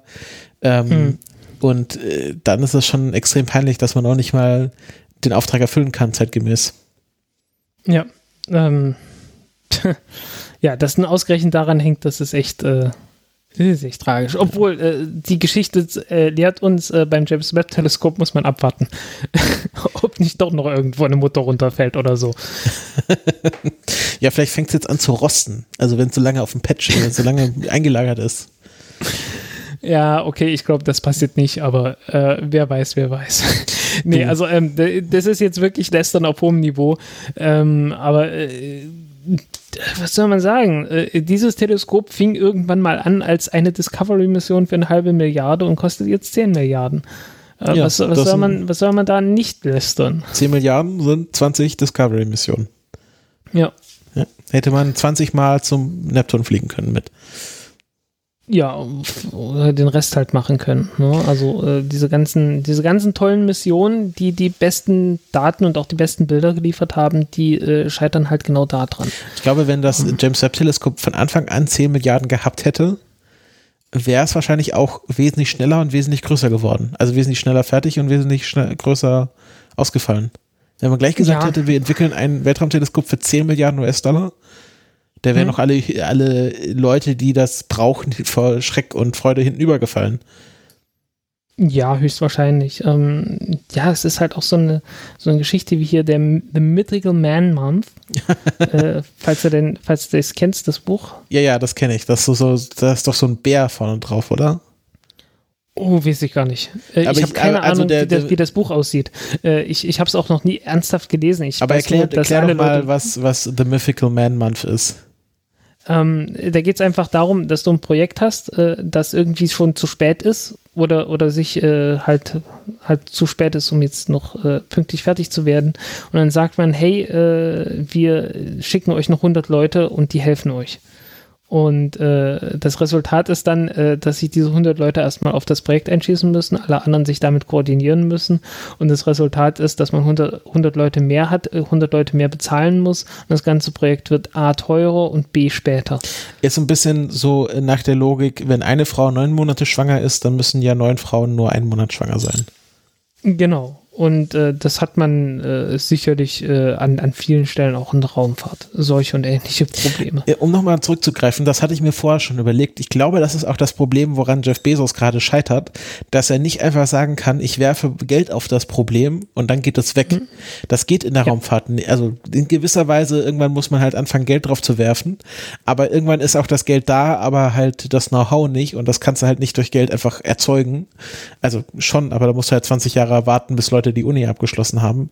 Ähm, und äh, ich glaube, das ist halt das Problem, wo er gerade steht, weil, keine Ahnung, wenn du ein Fernsehstudio hast, äh, irgendwie, keine Ahnung, ich will hier meinen Streaming-Service promoten, kaufe ich einfach mal die Herr der Ringe-Lizenz für ein paar Milliarden Geld oder ein paar Millionen Geld. Ähm, und das geht halt wahrscheinlich in der Raumfahrt nicht so einfach. Also da kannst du einfach nicht sagen, äh, hier 100 mehr Ingenieure bauen mir ein 100 mal bessere Mondlandefähre. Ja, genau. Das, äh, das geht halt nicht. Das ist, eine, das ist ja auch das, äh, das, große, das große Ding, was mich äh, wirklich erst erstaunt und dann begeistert hat, äh, dass Elon Musk halt so viele Dinge dann einfach nicht getan hat. Dinge, die prinzipiell möglich gewesen wären und wo er auch gesagt hat, hey, das machen wir einfach. Ähm, und dann irgendwann hat er eingesehen, nee, das wäre eine blöde Idee, weil das würde uns jetzt A ablenken und äh, B noch viel mehr Probleme verursachen. Und dann machen wir das halt nicht. Ne? Also deswegen gibt es halt keine Methan-Oberstufe für die, äh, für die Falcon 9 und erst recht keine Wasserstoff-Oberstufe. Was ja durchaus der Plan war. Ne? Also der, der Plan war ja für die Falcon 9 Rakete eine bessere Oberstufe zu bauen mit dem Raptor-Triebwerk, das damals äh, wasserstoffgetrieben war. Äh, und dann hat man gesagt, äh, nee, blöde Idee, lass mal mal sein. Und äh, genauso mit wiederverwendbarer Oberstufe und so. Oder Kohlefaser äh, Starship. ja, stimmt, der Kohlefasertank, den sie hat. dann wieder verworfen haben. Genau. Und dann gesagt hat, hey, wir nehmen Stahl. Fertig. Mhm. Und äh, ja, was macht die ESA? Das Gegenteil. Die, die sammelt äh, Oder quasi, Arianespace, die läuft. Elon hinterher und sammelt alle verworfenen Ideen auf. Ja, so ungefähr. Ähm, ja, es ist halt wirklich eine Kunst zu schauen, ähm, welche Ideen äh, äh, bringen zwar auf dem Papier irgendwie mehr Leistung, aber in der Praxis äh, einfach viel mehr Probleme mit sich, als sie lösen. Und äh, das ist äh, das ist wirklich was, dass man, äh, wenn man sich äh, SpaceX und alles, was die schon ausprobiert und verworfen haben, anschaut, äh, durchaus lernen kann. Äh, Aber sicherlich auch bei vielen anderen Leuten. Also äh, Elon Musk ist jetzt kein riesengroßes Genie. Äh, er macht halt einfach nur vernünftige Sachen und hat sich damit wirklich auseinandergesetzt, was er tut. Äh, was ja bei vielen heutzutage nicht mehr der Fall ist. Ja. Ja, es ist halt, es ist halt echt einfach, wie ein Genie auszusehen, wenn man einfach nur Dinge tut, die andere nicht gemacht haben. Ne, äh, einfach sich hinsetzen und dieses wissenschaftliche Paper einmal durchgelesen haben und zu sehen, äh, nee, da steht nicht das drin, was oben drauf steht. Ja, Fertig. und dann Äh, und kann dann- mal ein Fake-Akku in Nature reingeraten. Genau. Äh, und dafür brauchte ich kein Genie zu sein, ich musste es einfach nur lesen. und äh, äh, ja, Elon Musk nimmt halt, nimmt das Zeug halt ernst und äh, Richard Branson ja sowieso nicht. Und äh, Jeff Bezos, äh, bei dem weiß ich halt nicht, ob er jetzt inzwischen eingesehen hat, dass er nicht genügend weiß, äh, um, um das ernst zu nehmen. Oder äh, ob es halt vielleicht doch nicht ganz so ernst nimmt. Ich weiß es nicht. No, also Mhm. er steckt da nicht die, äh, den Aufwand in die Arbeit rein, äh, die einfach notwendig sind, um da, um da Erfolg zu haben, um äh, einfach das Gesamtsystem, einfach ein Bild von dem Gesamtsystem zu haben, das man von mehreren Seiten betrachten kann und dann zu sagen, ah, nee, das war eine blöde Idee, das lassen wir mal sein. Ja, ja, ja. Das ist, ähm, das ist, äh, ich glaube, so der Main Takeaway, den man vielleicht äh, auch aus dieser Sendung mitnehmen kann, dass ähm, vieles in der Raumfahrt äh, weniger damit zu tun hat, dass man die zündende Idee hat, zündend, Sie verstehen, ja. sondern einfach erkennt, okay, was, was, ähm, was ist denn der logische nächste Schritt und was ist einfach Blödsinn. Ja. Und dafür um, muss man kein Genie sein. Ja, welche Dinge, äh, vor allen Dingen, welche Dinge man nicht macht und äh, was, äh, ähm, was einfach falsches Hightech ist. Ne? Also die, die Raumfahrt hat halt dieses Hightech-Image, ne? Zukunftstechnologie, egal was. Ähm, und ist halt nicht. Also es geht nicht darum, dass man die größte Rakete hat oder die effizienteste Rakete oder sonst irgendwas. Äh, es geht darum, dass man die Rakete hat, die man braucht. Und äh, daran, daran denken halt viele Leute nicht, wenn sie Raketen irgendwie konstruieren und schon gar nicht, wenn sie irgendwo in der Regierung sind und äh, irgendwelchen Lobbyisten verpflichtet sind. Obwohl sie natürlich denen nicht verpflichtet sind, aber naja, wir wissen ja, wie das läuft. Mhm, mh. Ja, so die Frage, was, was brauchen wir denn in der Raumfahrt? Also mehr vom, vom Ziel her denken und weniger vom Pragmatismus. Genau, wir, wir brauchen einen mittelgroßen Launcher, weil es gut wäre, einen mittelgroßen Launcher zu haben. Ja, das, das ist halt was, was am sinnvollsten ist. ähm, äh, was ein mittelgroßer Launcher ist, ist natürlich die nächste Frage, weil das hängt dann alles so von, von Vermutungen über die Zukunft ab. Ähm, aber äh, witzigerweise Ende der 70er Jahre war man da in Europa schon sehr weit und man hat halt vor allen Dingen auf genau diese Leute auch gehört, weil man halt äh, sehr peinlich berührt davon war, dass man äh, von der NASA abhängig geworden ist oder von den Amerikanern abhängig geworden ist, um Satelliten ins All zu starten und dann gesagt hat, ne, wir lassen das jetzt mal die Leute machen, die Ahnung von Raketen haben und die haben dann halt die Ariane 1, 2, 3 und 4 geplant. Und äh, ja, Ende der 70er Jahre äh, war der Plan einfach da äh, und der hat dann bis in die 90er Jahre getragen und dann kam die Ariane 5, die dann nicht mehr von denen geplant wurde. Weil man ein eigenes Space Shuttle haben wollte. Ja, genau. Und äh, ja, da ging es dann halt auch dann bergab. Aber der Pragmatismus war absolut da. Also, äh, ich meine, Ariane 4 äh, war so gut wie ein Space Shuttle. Ne? Also gleiche, so, so von der Leistung her praktisch das gleiche. Okay, gut, in niedrigen Orbit gibt es keine 20 Tonnen, aber was soll's. Äh, da, wo es zählte, hatte man die, hatte man die gleiche Nutzlast. Und äh, ja, das war halt das, worauf es ankam. Und entsprechend hat die Ariane 4 dann einfach den gesamten Markt abgeräumt und dem Space Shuttle nichts mehr übrig gelassen. ja, das ist, ähm, ja, es ist, es ist schon ein bisschen schade, ähm, aber ich, ich, ich verspreche, wir bashen das letzte Mal die ESA in dieser Sendung. Jedenfalls. Ja, genau. Diese Konstellation. ähm, ja, ILA 2016 ähm, hattest du darüber berichtet. 2018 natürlich unser, unsere große Klassenfahrt äh, zum IRC nach Bremen. Ja. Das äh, war eine schöne Sache. War eine mhm. schöne Sache. Es war, ich muss auch ganz ehrlich sagen, ziemlich anstrengend, aber ich denke, es hat sich gelohnt. Ja. Ähm, das war doch wirklich äh, sehr spannend, einerseits die ganzen Sachen mal in der Hand zu haben oder jedenfalls anschauen zu können. War ganz lustig, die Chinesen, die einfach böse, böse Blicke zu ernten, wenn man es angefasst hat. Ja, die Chinesen, also der chinesische Stand, wo sie einfach Bauteile hingelegt haben, war natürlich sehr lustig. Die Belgier, die dann angefangen haben, Bier auszuschenken.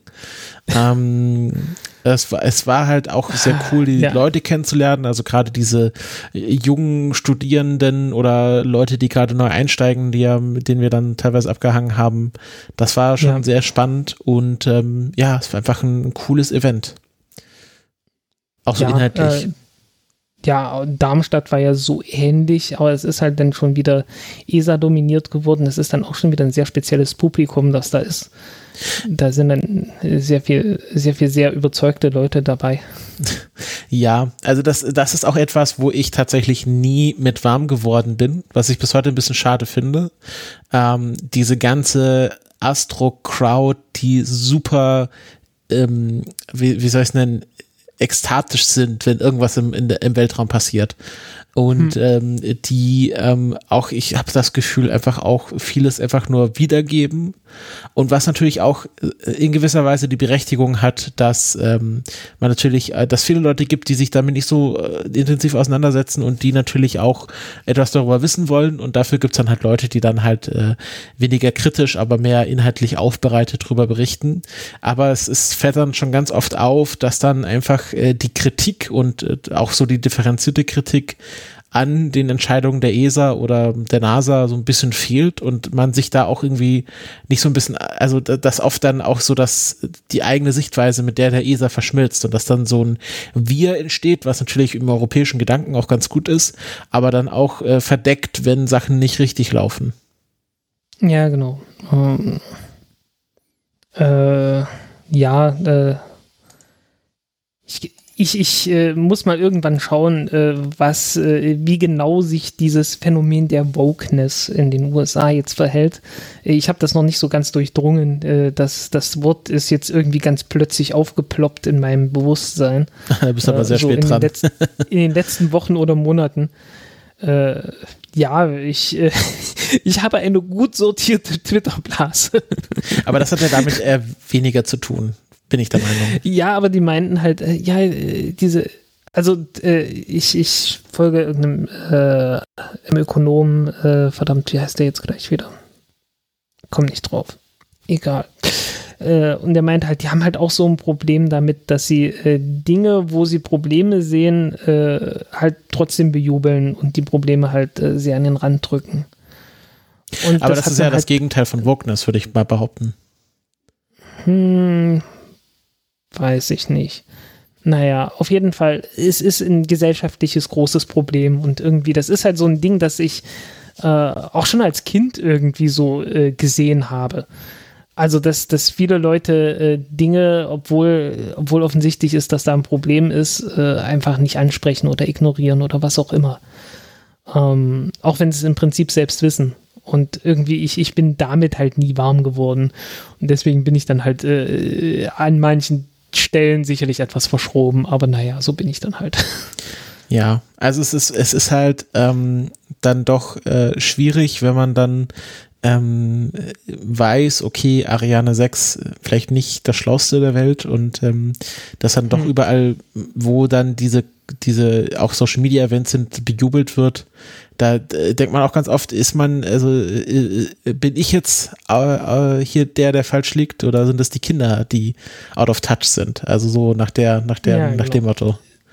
Simpsons, ne? Ja, ja, genau. Äh, das war der, der Direktor Skinner, ja. der das gedacht hat. Am I out of touch? No, it's the children who are wrong. Also so kommt man sich dann so ein bisschen vor.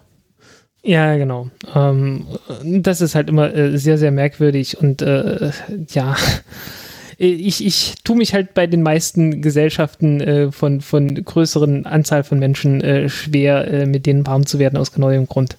Ne? Ja. Äh, Groucho Marx oder so sollte das soll doch mal was gesagt haben. Äh, hier, hier, äh, ich will in keinem Club Mitglied werden, der mich als Mitglied haben wollen würde oder so. Also jedenfalls hat Woody Allen mal behauptet, dass das Groucho Marx gesagt ah, Woody hat. Allen. Ah, okay, irgend sowas. Also ja, ich, aber das, das Zitat, Zitat, das Zitat, ähm, ja, kommt mir bekannt vor. Mhm. Ja, aber ähm, es gab ja durchaus auch, auch, auch Positives. Also diese Events waren ja durchaus dann doch sehr spannend und ähm, es gab ja dann auch auf den diversen Chaos Computer Club Kongressen ähm, äh, das Weltraum-Content. Da ähm, haben wir dann auch ähm, teilweise viele Hörende wieder getroffen, ähm, die selber in der Raumfahrt unterwegs sind. Ähm, ja. Sehr viel mit äh, studentischen Projekten. Jahr wieder. Ich freue genau. mich schon dieses Jahr endlich, endlich wieder dahin. Ja, ja. ähm, und äh, du hattest ja einen Vortrag gehalten, ich hatte einen Vortrag gehalten, ist ja auch noch alles auf media.ccc.de äh, hinterlegt.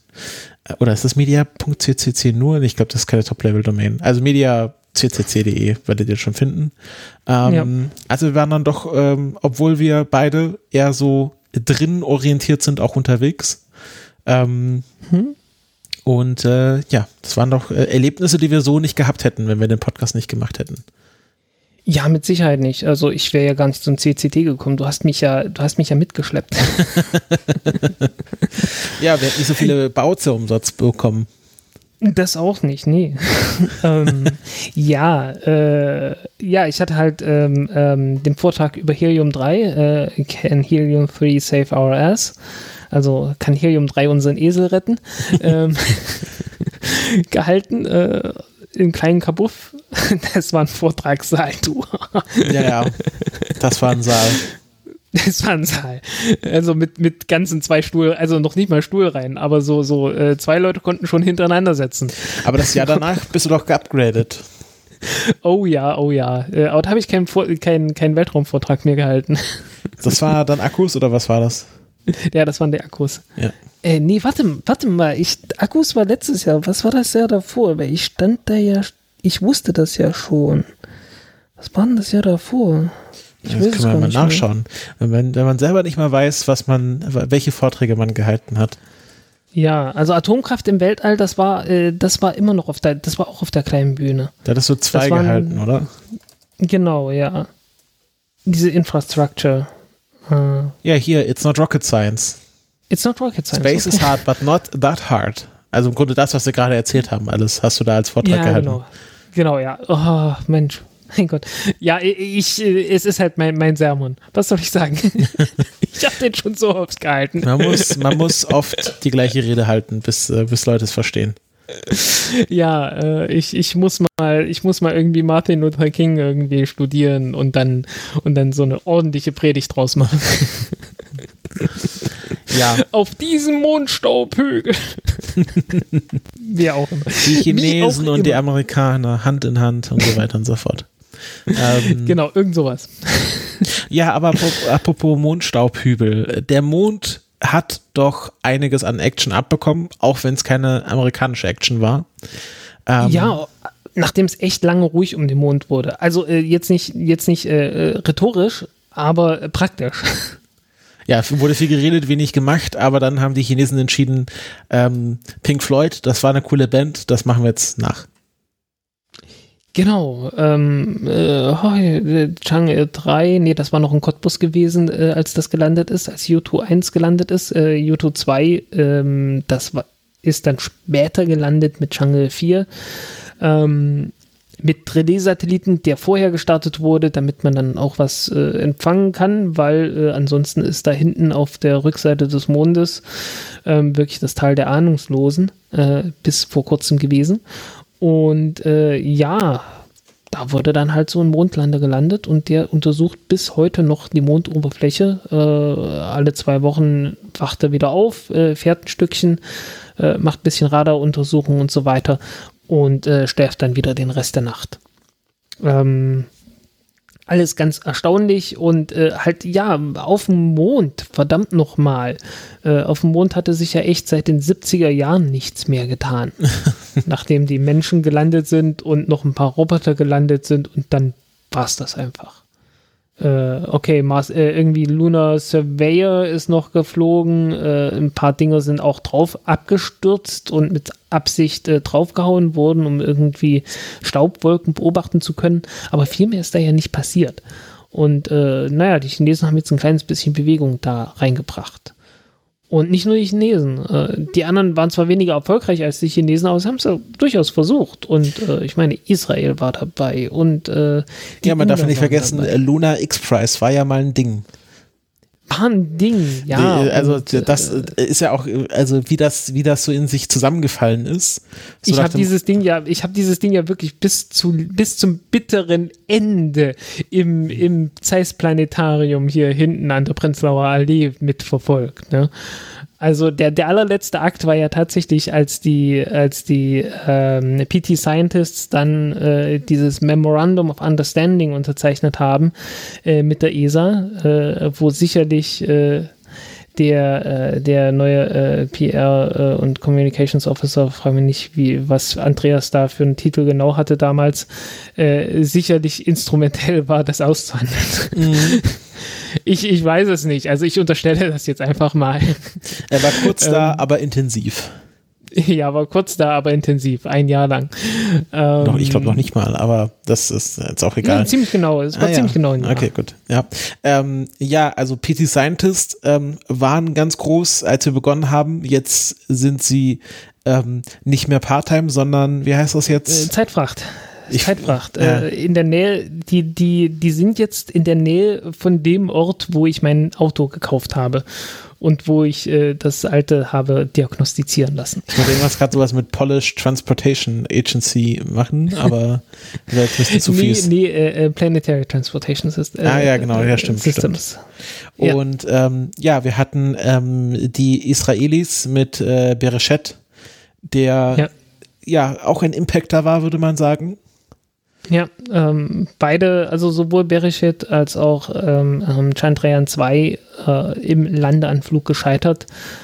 Äh, Chandrayaan 2 irgendwie über Kopf und Bereshit ist äh, irgendwie äh, so verlustig gegangen. Ich habe es nicht mehr ganz genau im Kopf. Ja, Man ich kann mich noch bei so Bereshit erinnern, gehört. dass da Bibi auch irgendwie dann vor Ort war und es dann hieß, na ja, vielleicht ist er ja gar nicht abgestürzt, sondern nur falsche Telemetriedaten. Warten wir mal ab wenn man dann vor ja. Netanyahu auch nicht zugeben wollte, dass die Mission gescheitert ist. Ja, äh, und die, äh, bei den Indern war es ja auch irgendwie sowas wie 98 Prozent erfolgreich und so, ne? Ja, gut, äh, was Pressekonferenzen angeht, hatten wir auch ein paar spannende äh, Exemplare dabei. Ähm, oh, das ja. Beste war ja Schrapnelli, äh, wo dann tatsächlich ähm, Jan Wörner eine seiner wenigen glanzlosen Auftritte hatte. Also wo er dann ja. auch nicht nur von uns dann kritisiert wurde. Ich kann mich noch erinnern, es gab eine sehr schöne Postbesprechung von Nicolas Wörl und dem Lars vom ähm, Auf Distanz Podcast, äh, die hm. bei der Pressekonferenz waren und das äh, auf der Rückfahrt nochmal im, äh, im, ähm, im Auto besprochen haben und die auch sehr verwundert waren, wie das dargestellt wurde. Ähm, ja, Schrapnelli äh, ist äh, also Schiaparelli war, glaube ich, eine oder war damals gedacht als Vorläufermission für den Europaländer. Ja, einfach als Demonstrationsmission, um zu zeigen, hey, wir können das. Und sie konnten es nicht. Ja, und das war, äh, das war so ein, es war halt auch ein, also die Symbolwirkung davon war schon, war schon echt heftig. Ähm, sicherlich auch bei mir. Ich bin danach durchaus negat deutlich negativer äh, der ESA gegenüber eingestellt gewesen, halt auch, wie es kommuniziert wurde und äh, ja, wie dann äh, auch später damit umgegangen wurde. Ne? Ähm, auch was äh, und auch was die, die Ursachen einfach angeht, dass man denen einfach nicht genug Zeit und Geld gegeben hat, dass man im Prinzip wusste, naja, so richtig simuliert haben wir das nicht, ausprobiert haben wir es auch nicht. Ähm, hm, mal gucken, ob es landet. äh, und man hatte, äh, man hat denen halt wirklich einfach noch nicht genug Zeit gegeben. Äh, genug Geld war im Prinzip da, aber das Geld wurde nicht freigegeben. Und dann musste es halt irgendwann mit einem viel zu kleinen Budget äh, in viel zu kurzer Zeit gemacht wurden. Also äh, für die Zeit viel zu kleinem Budget und dann entsprechend auch zu wenig Leuten. Und naja, wie das halt so ist, haben wir ja vorhin drüber gesprochen. Äh, selbst wenn man dann noch mehr Leute draufgesetzt hätte, äh, es wäre nicht besser geworden. Ähm, also ja, und die äh, in der Bürokratie der ESA passiert das dann halt häufig mal. Ähm, mhm. Ja, das Beste wäre gewesen, wenn man da einfach gesagt hätte, okay, gut, nee, wir sind noch nicht so weit. Äh, und Schiaparelli muss nächstes Mal fliegen oder so. Und äh, hier der, der Rover, Rosalind Franklin, hat sich ja so oder so jetzt verschoben. Ähm, ja, äh, äh, ich weiß schon gar nicht mehr bis wann. ich glaube ja. 22 beim nächsten, beim nächsten Fenster soll er starten. Ja. Gut, die, äh, die Fallschirme äh, entfalten sich jetzt auch, äh, wurden jetzt auch ein paar Mal äh, erfolgreich getestet, immerhin, aber schau dir an, wie lange es gedauert hat. Äh, man hatte ja noch nicht mal die Testmöglichkeiten selbst gehabt und musste dann bei der NASA anfragen, aber die NASA äh, war erstmal damit beschäftigt, die Fallschirme vom Dragon, vom Crew Dragon zu testen. Ähm, und es gab irgendwie gut, nur ein Flugzeug, das das kann, oder wie? Ja, irgendwie sowas. Äh, äh, die meinten halt auch, es wurde noch nie ein, ein Raumschiff so häufig getestet äh, wie, die, wie die Fallschirme von, äh, von dem Crew Dragon. Äh, ein Schelm, wer Böses dabei denkt. Ähm, Was ich meine, gut, äh, die, die, die Auflage, die Auflagen äh, für SpaceX, äh, man weiß gar nicht so richtig, waren das jetzt Zusatzauflagen für SpaceX, damit Boeing nicht ganz so schlecht dasteht, oder ging es darum, äh, die, die ESA-Tests zu, zu verschieben? Nee, dass Boeing nicht so strenge Auflagen hat, das haben wir ja mit dem Starliner gemerkt. Oh ja, ja also wenn, wenn die eh nicht so viel, äh, also ich kann mir nicht vorstellen, dass das die gleichen Vorgaben waren, dass die einen ihren Fallschirm 30 mal testen müssen und die anderen spielen noch nicht mal im Simulator die gesamte Mission durch. Ja, ja, also äh, äh, es ist, es ist wirklich, es ist so. Und in beides sollen Menschen übrigens. So, es ist nicht, dass ein Frachter ist und das andere nicht. Ja, es ist alles so offensichtlich. Also das muss man einfach, das muss man wirklich sagen. In den letzten Jahren ist es wirklich so offensichtlich geworden, wie korrupt diese Läden sind. Und man, also äh, ich weiß, es, es hat eine Menge Hörer gegeben, äh, die sich, die damit nicht einverstanden sind mit dem Wort, aber es ist korrupt. Es ist eine echte Korruption, die da, die da äh, Einzug gefunden hat. Ähm, die es sicherlich auch irgendwie immer schon gegeben hat, aber ähm, irgendwo gab es da mal ein Korrektiv, das äh, scheinbar weggebrochen ist. Und es ist halt, äh, äh, ja, es geht jetzt halt nur noch darum, irgendwie bestimmten Firmen Geld und Aufträge zuzuschieben. Das ist halt alles sehr, sehr schade gewesen. Ähm, ja, ich halt habe so das äh, Gefühl, die, die Möglichkeiten wegfliegen. Die USA hm. ist halt nie so wirklich aus der 2008er Krise rausgekommen. Ja. Also ich, äh, ich glaube, die, die, die USA unterleidet ähnlich wie, wie man eine Grippe verschleppen kann, hat die USA ihre Wirtschaftskrise verschleppt und ist jetzt chronisch geworden. Hm, ja, die hat noch viel, viele andere Dinge verschleppt. Ja, aber wenn du mal so die gesamte Situation anschaust, also warum ist es denn hm. so wichtig, den ähm, Geld zu schieben? Das ist, äh, also hat sich ein System entwickelt, wo ähm, ich würde mal sagen, große Teile der Bevölkerung eher unter Bedingungen ähm, äh, leben, die man nicht als für eine Industrienation bezeichnen würde, was so Infrastruktur, nee. Gesundheitsversorgung, hm. Internetversorgung, äh, Nahrungsmittelversorgung. Es gibt ja diese Food, äh, diese Nahrungsmittelwüsten, ja. wo du. Also mein, mein Bruder ist ja, ist ja einmal quer durch die USA gewandert. Äh, der macht sowas. Ja. Und äh, äh, der ist dann halt auch so äh, mit einer äh, mit einer entsprechenden Meinung von den USA zurückgekommen. Ja, ja, und wenn man sich auch anschaut, ich meine, der Staatshaushalt steht ähm, ständig kurz vorm Kollaps. Ähm, die mhm. USA, denen geht regelmäßig das Geld aus. Und ich glaube, das ist einfach ein, ein, Zeichen von einem nicht gesunden Staat. Also von dem Rassismus und allem anderen mal abgesehen.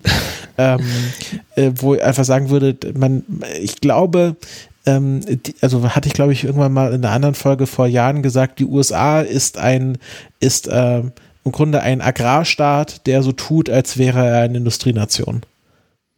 Ja, das hat man jetzt auch in dem Handelsstreit gesehen, als dann äh, die, äh, die Handelssanktionen, ja, wir, wir schicken euch kein Soja mehr.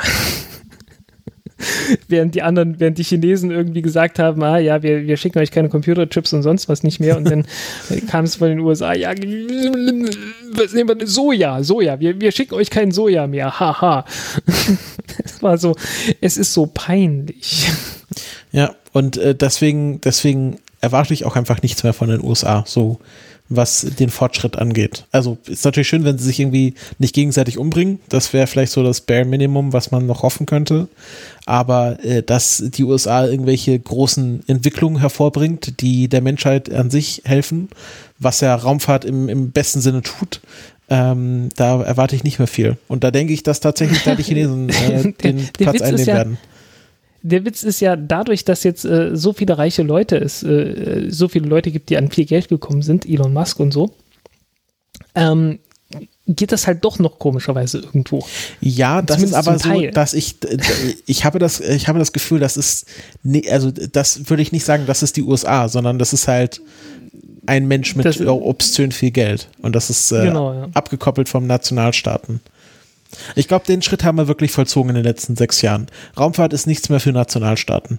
Raumfahrt wird jetzt ja. entweder von äh, recht autoritären Staaten gemacht, die denen Geld egal ist, weil sie eh ähm, ja, China sind, ähm, oder halt von Menschen, die quasi. Oder Arabische Emirate. Äh, Arabische Emirate. Genau, also äh, ich, eine, auf, eine, eine aufrechtgehende Demokratie ähm, kann eigentlich keine Raumfahrt mehr betreiben. Weiß ich nicht. Also ich glaube, so pessimistisch bin ich nicht. Äh, Aha, glaub, es jetzt habe ich es geschafft. Hä? Jetzt, bin, ja, ich, ja, jetzt ne? bin ich pessimistischer als du geworden. Haha, ne? Ähm, äh, nee, ich glaube, das geht schon. Es ist einfach nur, es ist, es hat in der Raumfahrt eine Kultur Einzug gehalten, äh, die, äh, die halt insgesamt die Korruption befördert. Ähm, nicht nur in der Raumfahrt. Ähm, aber das hat jetzt direkt nichts mit irgendwie dem politischen System zu tun, sondern das ist halt, äh, da, da gibt es halt noch Randbedingungen um die Demokratie herum, äh, die, die auch stimmen müssen und die stimmen halt zurzeit nicht und nicht nur in den USA nicht. Mhm. Gut, wie kommen wir da aus dem Loch wieder raus? Ähm, wir hatten Tja, über Schweine im Weltall, was sonst? wir hatten über den Mond gesprochen. Ähm, Mars war ja auch sehr aktiv. Mhm. Da gab es sogar was von den äh, Amis äh, mit äh, äh Perseverance, jetzt äh, sehr frisch mit Ingenuity auch noch. Ähm, die äh, Chinesen haben es geschafft, ein Rover, ist es ein Rover oder ein Lander? Das ist ein Rover. Ein Lander und ein Rover. Ja, genau, auf dem Mars zu landen. Der hat ja. sogar eine Selfie-Cam dabei, hat sie abgestellt, haben ein schönes Gruppenfoto gemacht, natürlich Flaggen voll im Bild. Ähm, ja, äh, aber äh, wie ich schon gesagt habe, wenn man äh, alle US-Flaggen in der US in der US-Raumfahrt äh, aufzählen würde, man würde nicht fertig werden. aber sie tun sich mehr so offensichtlich. Also sie sind ein bisschen subtiler geworden. Äh, also also ist irgendwie nicht so, als hätte großen diese wandgroßen US-Flaggen. Äh, es kann nee, sein, ich meine bei den Mars Rovern ist jetzt nicht so, als hätte der hätte Perseverance so einen kleinen USA-Wimpel oder so. Okay, gut, ja, ja. Aber man muss schon sagen, der, der äh, hier, wie heißt der? Der, der Lander von den äh, Chinesen? Oh, Turong. Turong. Der hat schon eine sehr große China-Flagge. Ja, klar. Und der, äh, der das, Rover das dann auch so, nochmal das ist auch so, aber ähm, also ich glaube mal, die größten, die größten Flaggen waren wirklich so immer in den Hangars von, von Boeing und ich glaube auch von SpaceX ja, irgendwo im Hintergrund, wo dann die, die gesamte Wand eine US-Flagge war, weil, weil das macht man ja so und das macht ja jeder so und keine Sorge, das ist vollkommen normal. mein Gott. Ja, so. ja. Und ähm, die Araber, sind die auch schon gelandet? Nee, das, ist, das war kein Lander, oder? Nein, nein, das war nur ein Orbiter ja. und der ist erfolgreich da. Der ist, der ist, wo er ist und der beobachtet jetzt die, die Marsatmosphäre. Ähm, allzu viele Daten habe ich, glaube ich, noch nicht gesehen, aber das kommt ja auch alles erst später. Ja Kriegst du noch zusammen, wie oft Wasser auf dem Mars gefunden wurde in den letzten sechs Jahren? Nö, nö, nö. Äh, also Schokoriegel, Marsglas drauf, äh, Marsglas drauf, genau. Wasserglas drauf, ne? Water on Mars und so. Ähm, nee, also äh, alles Mögliche halt, ne? Irgendwelches äh, flüssiges, äh, flüssige Salz. Salzkonzentrate äh, tief unter der, unter den Polen.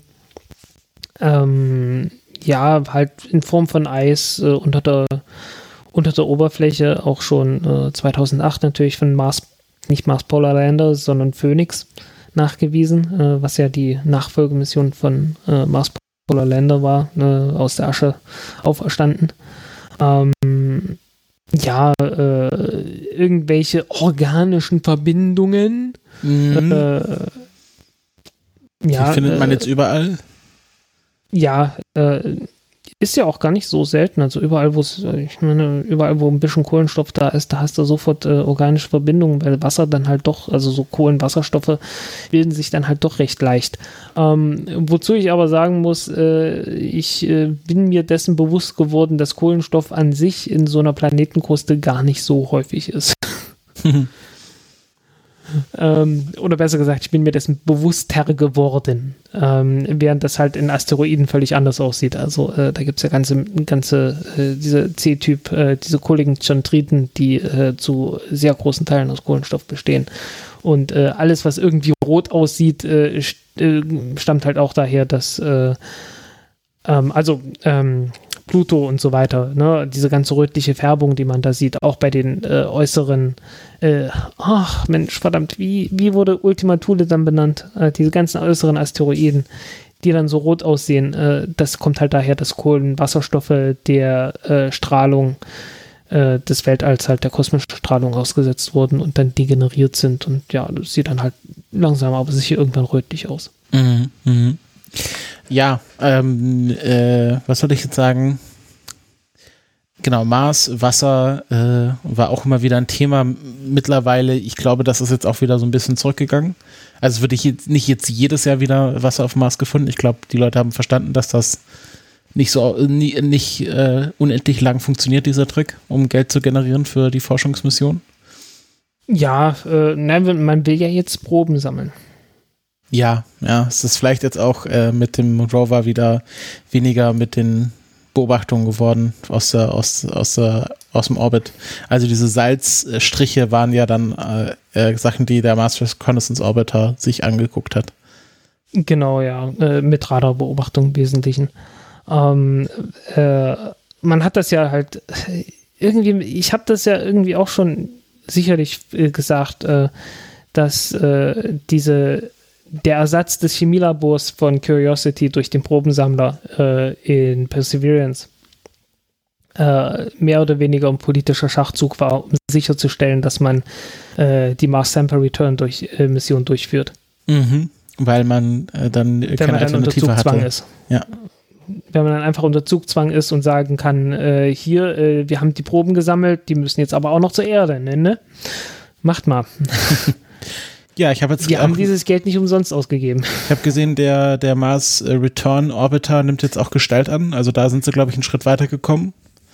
Ja, äh, Lockheed Martin äh, baut auch fleißig an den oder entwirft äh, oder entwickelt auch fleißig an den Raketen weiter. Ähm, von denen sie dann irgendwie zehn Stück bauen, äh, acht zum Testen, äh, eine als Ersatz und eine als einsatzfähige Rakete und danach muss man leider, leider wieder neu anfangen, äh, so eine Rakete zu entwickeln. Wie das halt in der Raumfahrt immer so läuft, ne? Ja, alles wegwerfen, nochmal von vorne anfangen. Zirikov, hm, Raketengleichung ja, nochmal neu entwickeln. Weil irgendwie so die, die elfte Rakete zu bauen, um dann noch eine zweite Sample Return Mission zu machen, nee, nee, das würde ja viel zu billig sein. Äh, ich meine, es ist, es, es klingt zynisch, ich sage das auch zynisch, aber dummerweise ist es so. Und ich würde mich sehr freuen, wenn das irgendwann mal nicht so wäre. ne? Also, äh, äh, was soll man sagen? Also, die, die ESA hat es ja demonstriert damals mit Rosetta. Ne? Rosetta wurde ja zweimal nachgebaut und hieß dann Mars Express und Venus Express. Und äh, sofort äh, konnte man Raumsonden bauen, einmal für knapp 200 Millionen, einmal für unter 100 Millionen Euro äh, indem man einfach so äh, die Geräte genommen hat, die man für Rosetta sowieso schon gebaut hat, halt die Ersatzgeräte für den Fall, dass eins kaputt geht, ne, dass man es schnell austauschen kann, na, die wurden dann halt dort eingebaut. Äh, ja, äh, weil jede Raumsonde, die du baust, baust du sowieso mehrfach. Weil, hm, musste ja. Äh, du brauchst mindestens noch eine zweite Sonde am Boden, äh, damit du, damit du im Zweifelsfall nachvollziehen kannst, wie hast du denn die erste gebaut wenn irgendwas schief geht. Ne? Mhm, ne? Und ja. Äh, ja. wenn du schon zwei davon bauen kannst, dann kannst du auch eine dritte und eine vierte bauen. Und das ist dann ein viel kleinerer Aufwand, weil du schon weißt, wie es geht. Du bist durch alle Probleme schon mal durchgegangen. Ähm, du hast die, die, ganze Entwicklungsarbeit gemacht. Du hast die, äh, du hast die Probleme durchgestanden. Du hast Erfahrungen damit gesammelt und plötzlich geht das alles viel, viel besser und viel, viel schneller. Ähm, ich meine, auf genau die Art und Weise äh, sind Solarzellen so billig geworden, wie sie heute sind, und Akkus so billig geworden, wie sie heute sind. Äh, ich glaube, äh, als wir angefangen haben, haben Lithium-Ionen-Akkus noch irgendwie so 400 äh, US-Dollar pro Kilowattstunde gekostet und jetzt sind es 100. ähm, halt einfach, weil Massenproduktion, ne? umso, umso mehr du baust davon, umso billiger wird es pro Stück. Mhm, mh. Und äh, wenn du immer plus eins baust, äh, dann ist die Abnahme des Preises bei Nummer zwei dann schon äh, ganz erheblich. und mhm. das wird halt in der Raumfahrt nicht ausgenutzt und ich hoffe, dass das irgendwann sich mal ändert. Weil es ist halt ganz simpel. ja, also es ist halt auch wieder, äh, ich, äh, wie, soll sich das denn ändern? Also siehst du da irgendwie einen Perspektivwechsel, irgendwie einen, einen Änderungsagenten oder Ähm, einfach durch naja, Liebe, äh, Luft? Ähm, also, äh, ich, ich bin mir sicher, man könnte das im Prinzip auch irgendwie durch Reformen hinkriegen in den Weltraumbehörden, aber dazu müsste man sie halt wirklich fast schon komplett auflösen und neu aufstellen. Ähm, äh, insofern äh, bleibt da wirklich bloß so diese neoliberale Lösung der Privatisierung übrig. Ne? Äh, ist zumindest die, die Lösung in Anführungszeichen, weil äh, da gibt es dann eigene Probleme und das wird auch äh, früher oder später äh, äh, große Probleme mit sich bringen, ähm, die es zurzeit noch nicht hat. Also weil so Monopolstellung und so, äh, das, das verleitet doch sehr, um Preise anzuheben und so, ne? Und das Mhm. wird auch alles noch kommen. Das wird uns alles ins Haus stehen mit der privaten Raumfahrt. Ähm, aber zurzeit halt noch nicht, weil zurzeit äh, ist man da im Wettbewerb und äh, hält die Wettbewerb hält die Preise dann niedrig. Ähm, ja, äh, dass man es halt wirklich dann sagt, ja, wir machen Forschung durch private Leute. Ähm, Peter Beck hat damit, der fängt ja jetzt damit an, so ein bisschen andeutungsweise zu sagen, hey, wir äh, bezahlen eine Mission zur Venus. Machen Ja. wir einfach, weil Ja. hm, Ja, also so wird das wahrscheinlich passieren, dass sehr viel mehr in privater Hand dann liegen wird. Natürlich, natürlich jetzt auch beim Mond, ne? Also hier Clips und äh, iClips, äh, das sind, boah, frag mich nicht, wie das jetzt ausgesprochen heißt. Äh, jedenfalls kommerzielle Mond irgendwas äh, Missionen, ähm, die halt Lander sind, äh, die dann irgendwas untersuchen sollen. Ja, äh, gibt's halt alles und äh, tendenziell hat das dann halt die, äh, die Folge, dass man dann äh, einfach einen Auftrag gibt, äh, wir brauchen, äh, wir brauchen halt Raumsonden, die das und das können und dann äh, kann das irgendein Anbieter machen und äh, vielleicht kommt es dann irgendwann zur Standardisierung. Aber es gibt halt überhaupt keinen Grund, warum das nicht auch eine staatliche Behörde machen könnte. Es muss dann halt einfach bloß beschlossen werden, das zu tun. Aber da steht man sich halt zu sehr selbst im Wege. Mhm, mhm, ja. Ja.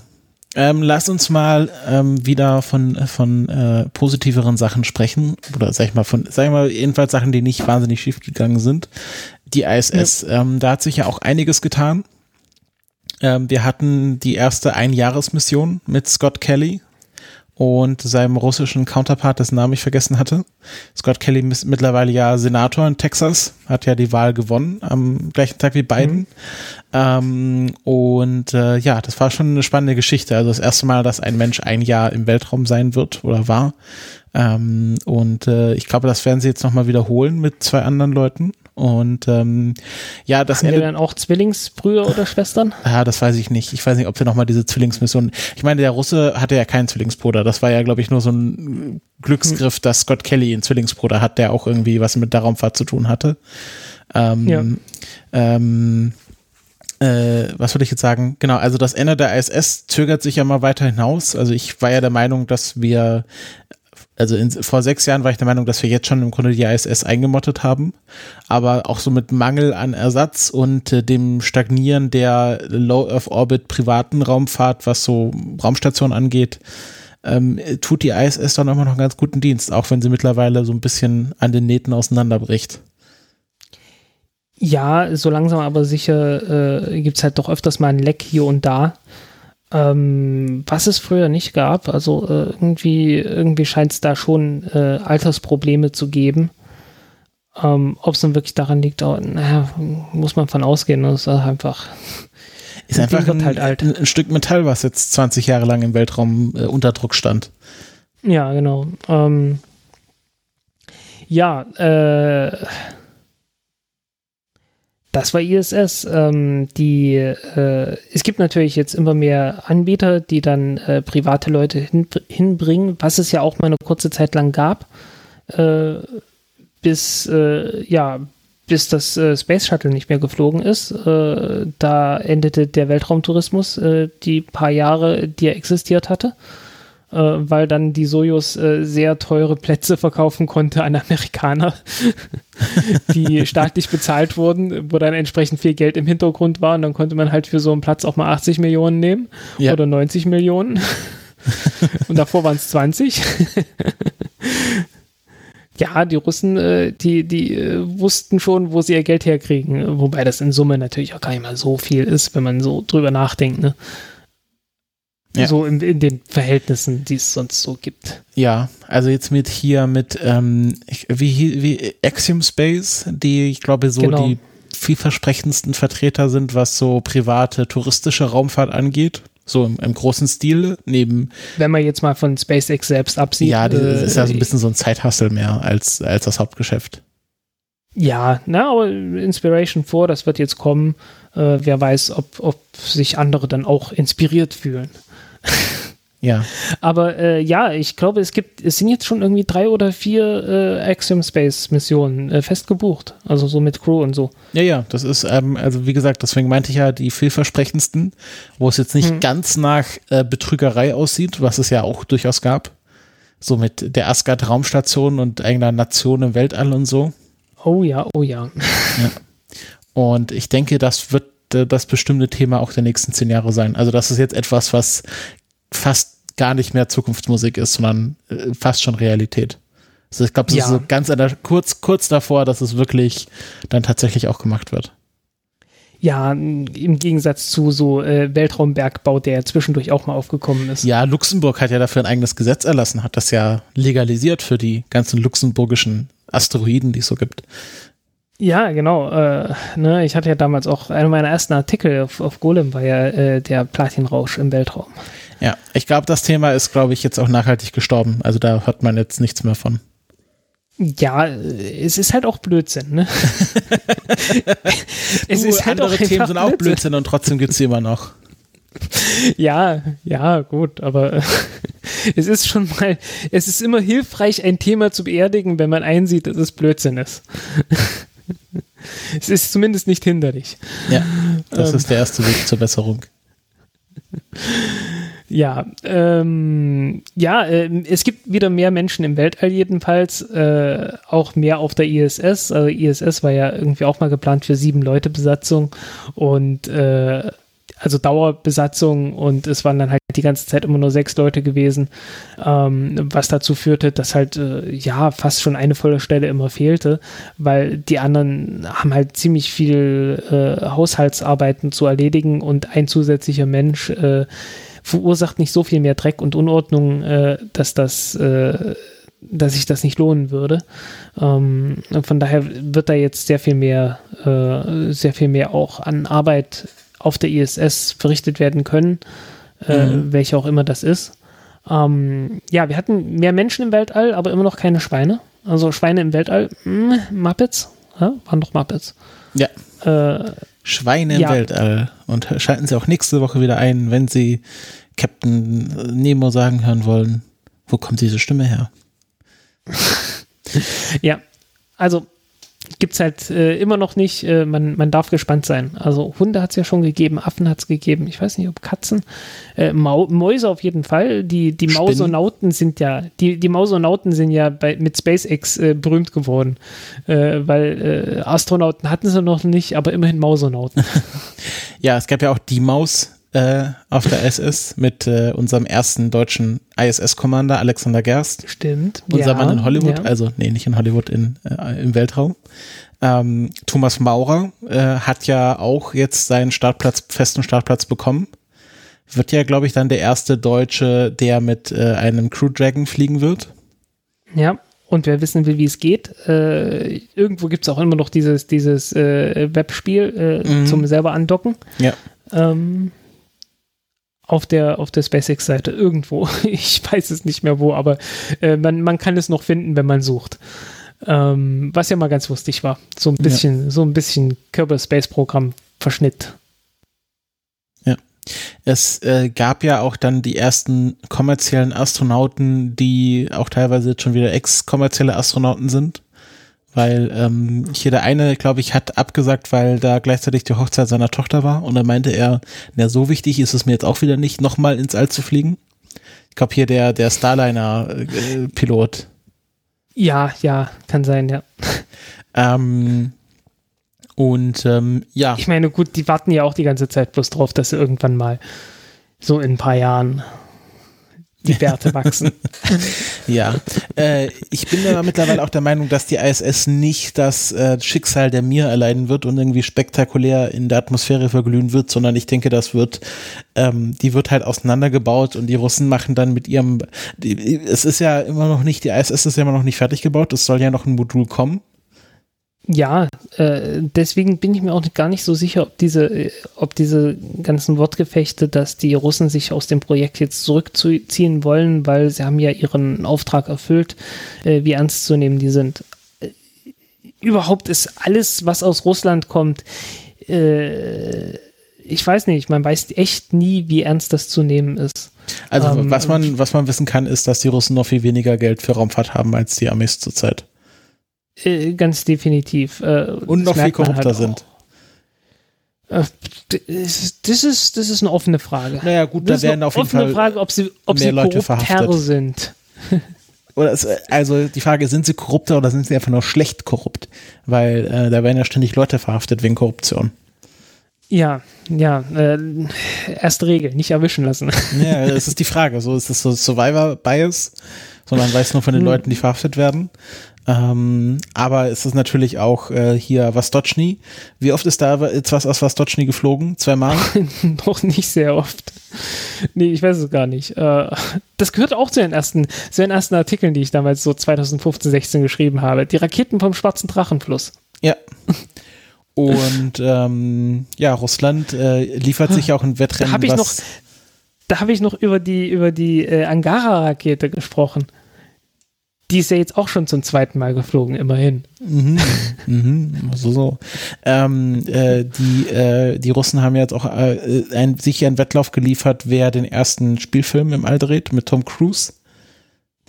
Genau. Äh, ich glaube, das werden die USA auch gewinnen. Ja, ich weiß nicht, ich glaube, die Tom Cruise-Mission, da hat man jetzt nicht mehr viel von gehört die, die Russen haben wenigstens jetzt schon die Crew ausgewählt. Na gut, die stand da schon fest. Also, nee, ich also glaub, das, soll im ich glaub, Oktober das steht fest, das ist gebucht. Ah, okay, gut, dann könnten sie es gewinnen. Äh, aber ich glaube, die, die Crew ist irgendwie auch fest gebucht.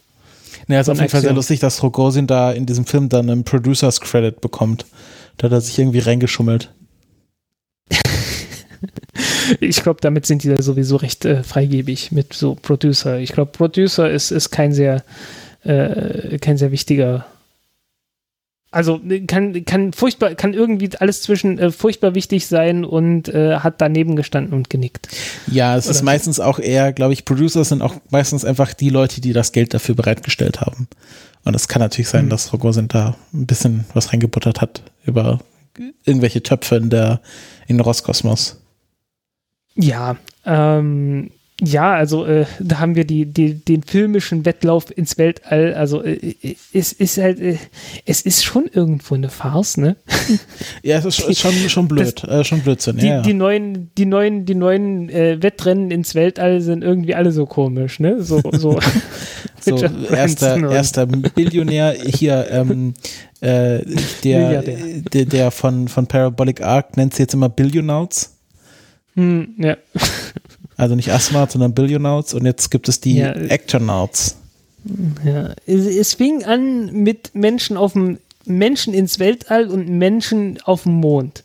Und jetzt sind es äh, Milliardäre, äh, mal so knapp auf über 100 Kilometer und äh, äh, Filmcrews auf eine niedrig fliegende äh, Weltraumstation. Das ist nicht die Zukunft, die uns versprochen wurde. nee, wo sind meine fliegenden Autos? Ja. Aber ähm, ja, menschliche Raumfahrt, äh, da können wir zu China kommen. China hat doch ähm, es zweimal, glaube ich, in den letzten sechs Jahren erfolgreich geschafft, ähm, Menschen in eine eigene Raumstation zu stecken und äh, sie auch lebend wieder runterzubringen. Ja, äh, Tiangong 2. Ähm, ich weiß gar nicht, Tiangong 3 ist, glaube ich, so der, der nominelle Name gewesen von dem, was jetzt die chinesische internationale Raumstation ist. Oder ich, ich ich glaube, es äh, wird immer bloß abgekürzt als CST, China Space Station. Mhm. Und ähm, ja, also die aktuelle ist ja noch nicht befüllt worden mit Menschen, oder? Die wird nee, ja noch gerade nicht. noch Das, aufgebaut. das wird kommen. Das wird kommen. Also, äh, also die, die ist jetzt, die ist soweit fertig, dass Menschen hinkommen können. Äh, ich glaube, äh, Frachter ist schon angedockt. Menschen folgen dann noch und dann ist die erste Crew da. Und es wird auch noch eine zweite Crew geben und ich weiß nicht, ob auch noch eine dritte, äh, bevor dann nächstes Jahr äh, im, im so Herbst, also ein bisschen mehr als ein Jahr von jetzt, äh, das zweite und das dritte Modul gestartet werden. Mhm. Also die machen jetzt schon Testbetrieb, genauso wie es auch schon auf der ISS gemacht wurde, dass man die ersten Module hochgeschickt hat und da sofort äh, Leute auch äh, drin gelebt haben. Da musste man dann ein bisschen jonglieren mit den Solarpanelen, äh, die dann äh, mal hier und mal da äh, befestigt wurden. Aber ähm, das geht dann halt auch. Mhm. Ja, dann äh, China hatten wir schon gesagt, Inter in Deep Space Missionen sind auch unterwegs. Ähm, auf dem Mars, auf dem Mond waren sie. Haben sie auch eine Venus-Mission gerade im, im Petto? Das wäre jetzt noch so, um das Quartett voll zu machen, eigentlich ganz oh, ich gut. glaube nicht. Ich glaube nicht. Aber das, das kann sich ja alles ändern. Das ändert sich auch alles sofort. Ne? Die ESA hat ja jetzt heute auch eine Venus-Mission angekündigt. Für äh, 2033. Nee, gestern war's. Ja gut, die Chinesen, die, äh, ich glaube, die sind auch ein bisschen äh, flinker, so was so auch so Geld locker machen angeht. Ja, die können das dann kurzfristig äh, irgendwie fünf Jahre vorher entscheiden, dass sie mal zur ESA, äh, zur Venus fliegen können und sind dann immer noch schneller. Ach ja, stimmt, genau. Ich glaube, die ganzen neuen Missionen wurden angekündigt, weil jetzt gerade der neue Fünfjahresplan beschlossen wurde. Ja, und das kann dann im nächsten Fünfjahresplan immer noch klappen. Ja. Äh, bei der ESA-Mission, ich habe noch nicht, ich, äh, die haben da irgendwie ein über 100-seitiges äh, Dokument gehabt. Äh, ich bin noch nicht durch. Aber es soll mit einer Ariane 6.2 Rakete starten im Jahr, halt wie gesagt, so 31, 32. Äh, da weiß man, für welche Zeiträume die Ariane 6 geplant ist. Ähm, äh, sehr, sehr traurig, weil ähm, die Ariane 6.2 ist äh, für solche interplanetaren Missionen wirklich ganz denkbar schlecht geeignet. Ähm, also würde man da die 6.4 nehmen, äh, hätte man sicherlich dreifache Nutzlast oder so. ähm, deswegen halt traurig. Also da, da könnte man dann auch irgendwie noch ein paar andere Missionen irgendwie einfach mit reinstopfen äh, und mal äh, die Tatsache ausnutzen, dass eine Rakete startet und äh, hätte irgendwie Mehrkosten von so 20 Millionen oder so. ähm, ja, wie das halt so ist, ne? Also die, die Entscheidungsfindung ist halt immer sehr effizient. Ähm, ja, äh, wir hatten so Dinge gehabt wie Löcher in der ISS, wir hatten Löcher in Raumschiffen gehabt, die dann äh, notdürftig äh, abgedichtet wurden. Mit Kaugummi oder sowas ähnlichem. Nee, ich glaube mit so einem Ex äh, Epoxy, aber ich glaube, sie haben es mit, Epoxy ja. mit Tee gefunden. Ich glaube, sie haben so einen Teebeutel aufgemacht und dann äh, Mhm. geschaut, wie der Tee fliegt sozusagen. Ich glaube, das so haben Ja. die Russen das Loch gefunden. Ja, wir hatten halt so, so Löcher in Raumschiffen gehabt, die man davor auch noch nicht gesehen hat, weil irgendwelche äh, Leute beim Bau eines Soyuz-Raumschiffs äh, ein Loch an die falsche Stelle gebohrt haben. Äh, nee, stopp, hatten wir ja gerade erst, hatten wir ja gerade äh, äh, besprochen, verdammt. Ähm, ja, dieses, dieses Loch, das man gefunden hat mit dem T, das ist ja entstanden, weil ein Ingenieur äh, irgendwo ein Loch reinbohren wollte und nicht so richtig geguckt hat, äh, was äh, auf der anderen Seite von dem Loch ist äh, oder sein wird, nämlich Vakuum. Das andere Ende vom Loch. genau. Und hat es dann irgendwie so notdürftig mit irgendwas verstopft und äh, dieser Stopfen ist dann irgendwann nach ein paar Tagen äh, durch die äh, diversen Wärmewechsel dann rausgegangen. Und äh, ja, plötzlich hatte man ein Loch in der ISS und hat lange gebraucht, bis man es gefunden hat und dann auf das Raumschiff äh, zurückgeführt hat. Wir hatten auch äh, ein anderes Problem mit dem Raumschiff gehabt, wobei das Raumschiff da überhaupt keine Schuld äh, trug, nämlich Soyuz MS-10, äh, was so der gefährlichste Moment der äh, menschlichen Raumfahrten in den letzten Jahren war, äh, seit dem Absturz der Columbia-Raumfähre, nämlich äh, so, ja, Soyuz MS-10 halt der, Ab der Abbruch, der Startabbruch, ähm, weil einer der Seitenbooster sich nicht völlig getrennt hat und dann mit dem zentralen Booster kollidiert ist, äh, der äh, daraufhin explodierte oder zumindest geplatzt ist und äh, halt nur noch der Abbruch äh, blieb. Und äh, die haben das überstanden mit äh, ein paar Funksprüchen, die nicht wiedergegeben wurden. Und, ja, es ist äh, erstaunlicherweise alles äh, ohne größere Verletzung passiert. Also die hätten sich auch locker irgendwas brechen können. Das, ich glaube, das ist noch im Rahmen des Akzeptablen, was so hm. Beschleunigung hm. und Landung dann angeht. Ähm, und ich glaube, das war das erste Mal überhaupt, dass ein Launch-Abort-System tatsächlich ähm, praktisch angewandt wurde und es weder ein Test noch eine Fehlzündung war. Äh, war nicht mal irgendwas, dass jemand sich von einer Rakete am Boden es Absicht? gab mal äh, einen Soyuz Launch Abort, das war aber eine Fehlzündung mhm. ähm, mhm. des Launch Abort Systems und äh, da haben sie dann auch, glaube ich, den, den Funk erstmal abgeschaltet, äh, als sie dann gelandet sind. Ah, okay, gut. War ja eine ja, Sowjetunion, okay, da wollte das. man jetzt nicht irgendwie äh, dafür ins Gefängnis gehen, dass man irgendwie den Sozialismus mhm. beleidigt. In einem unbedachten Moment. Ja, genau.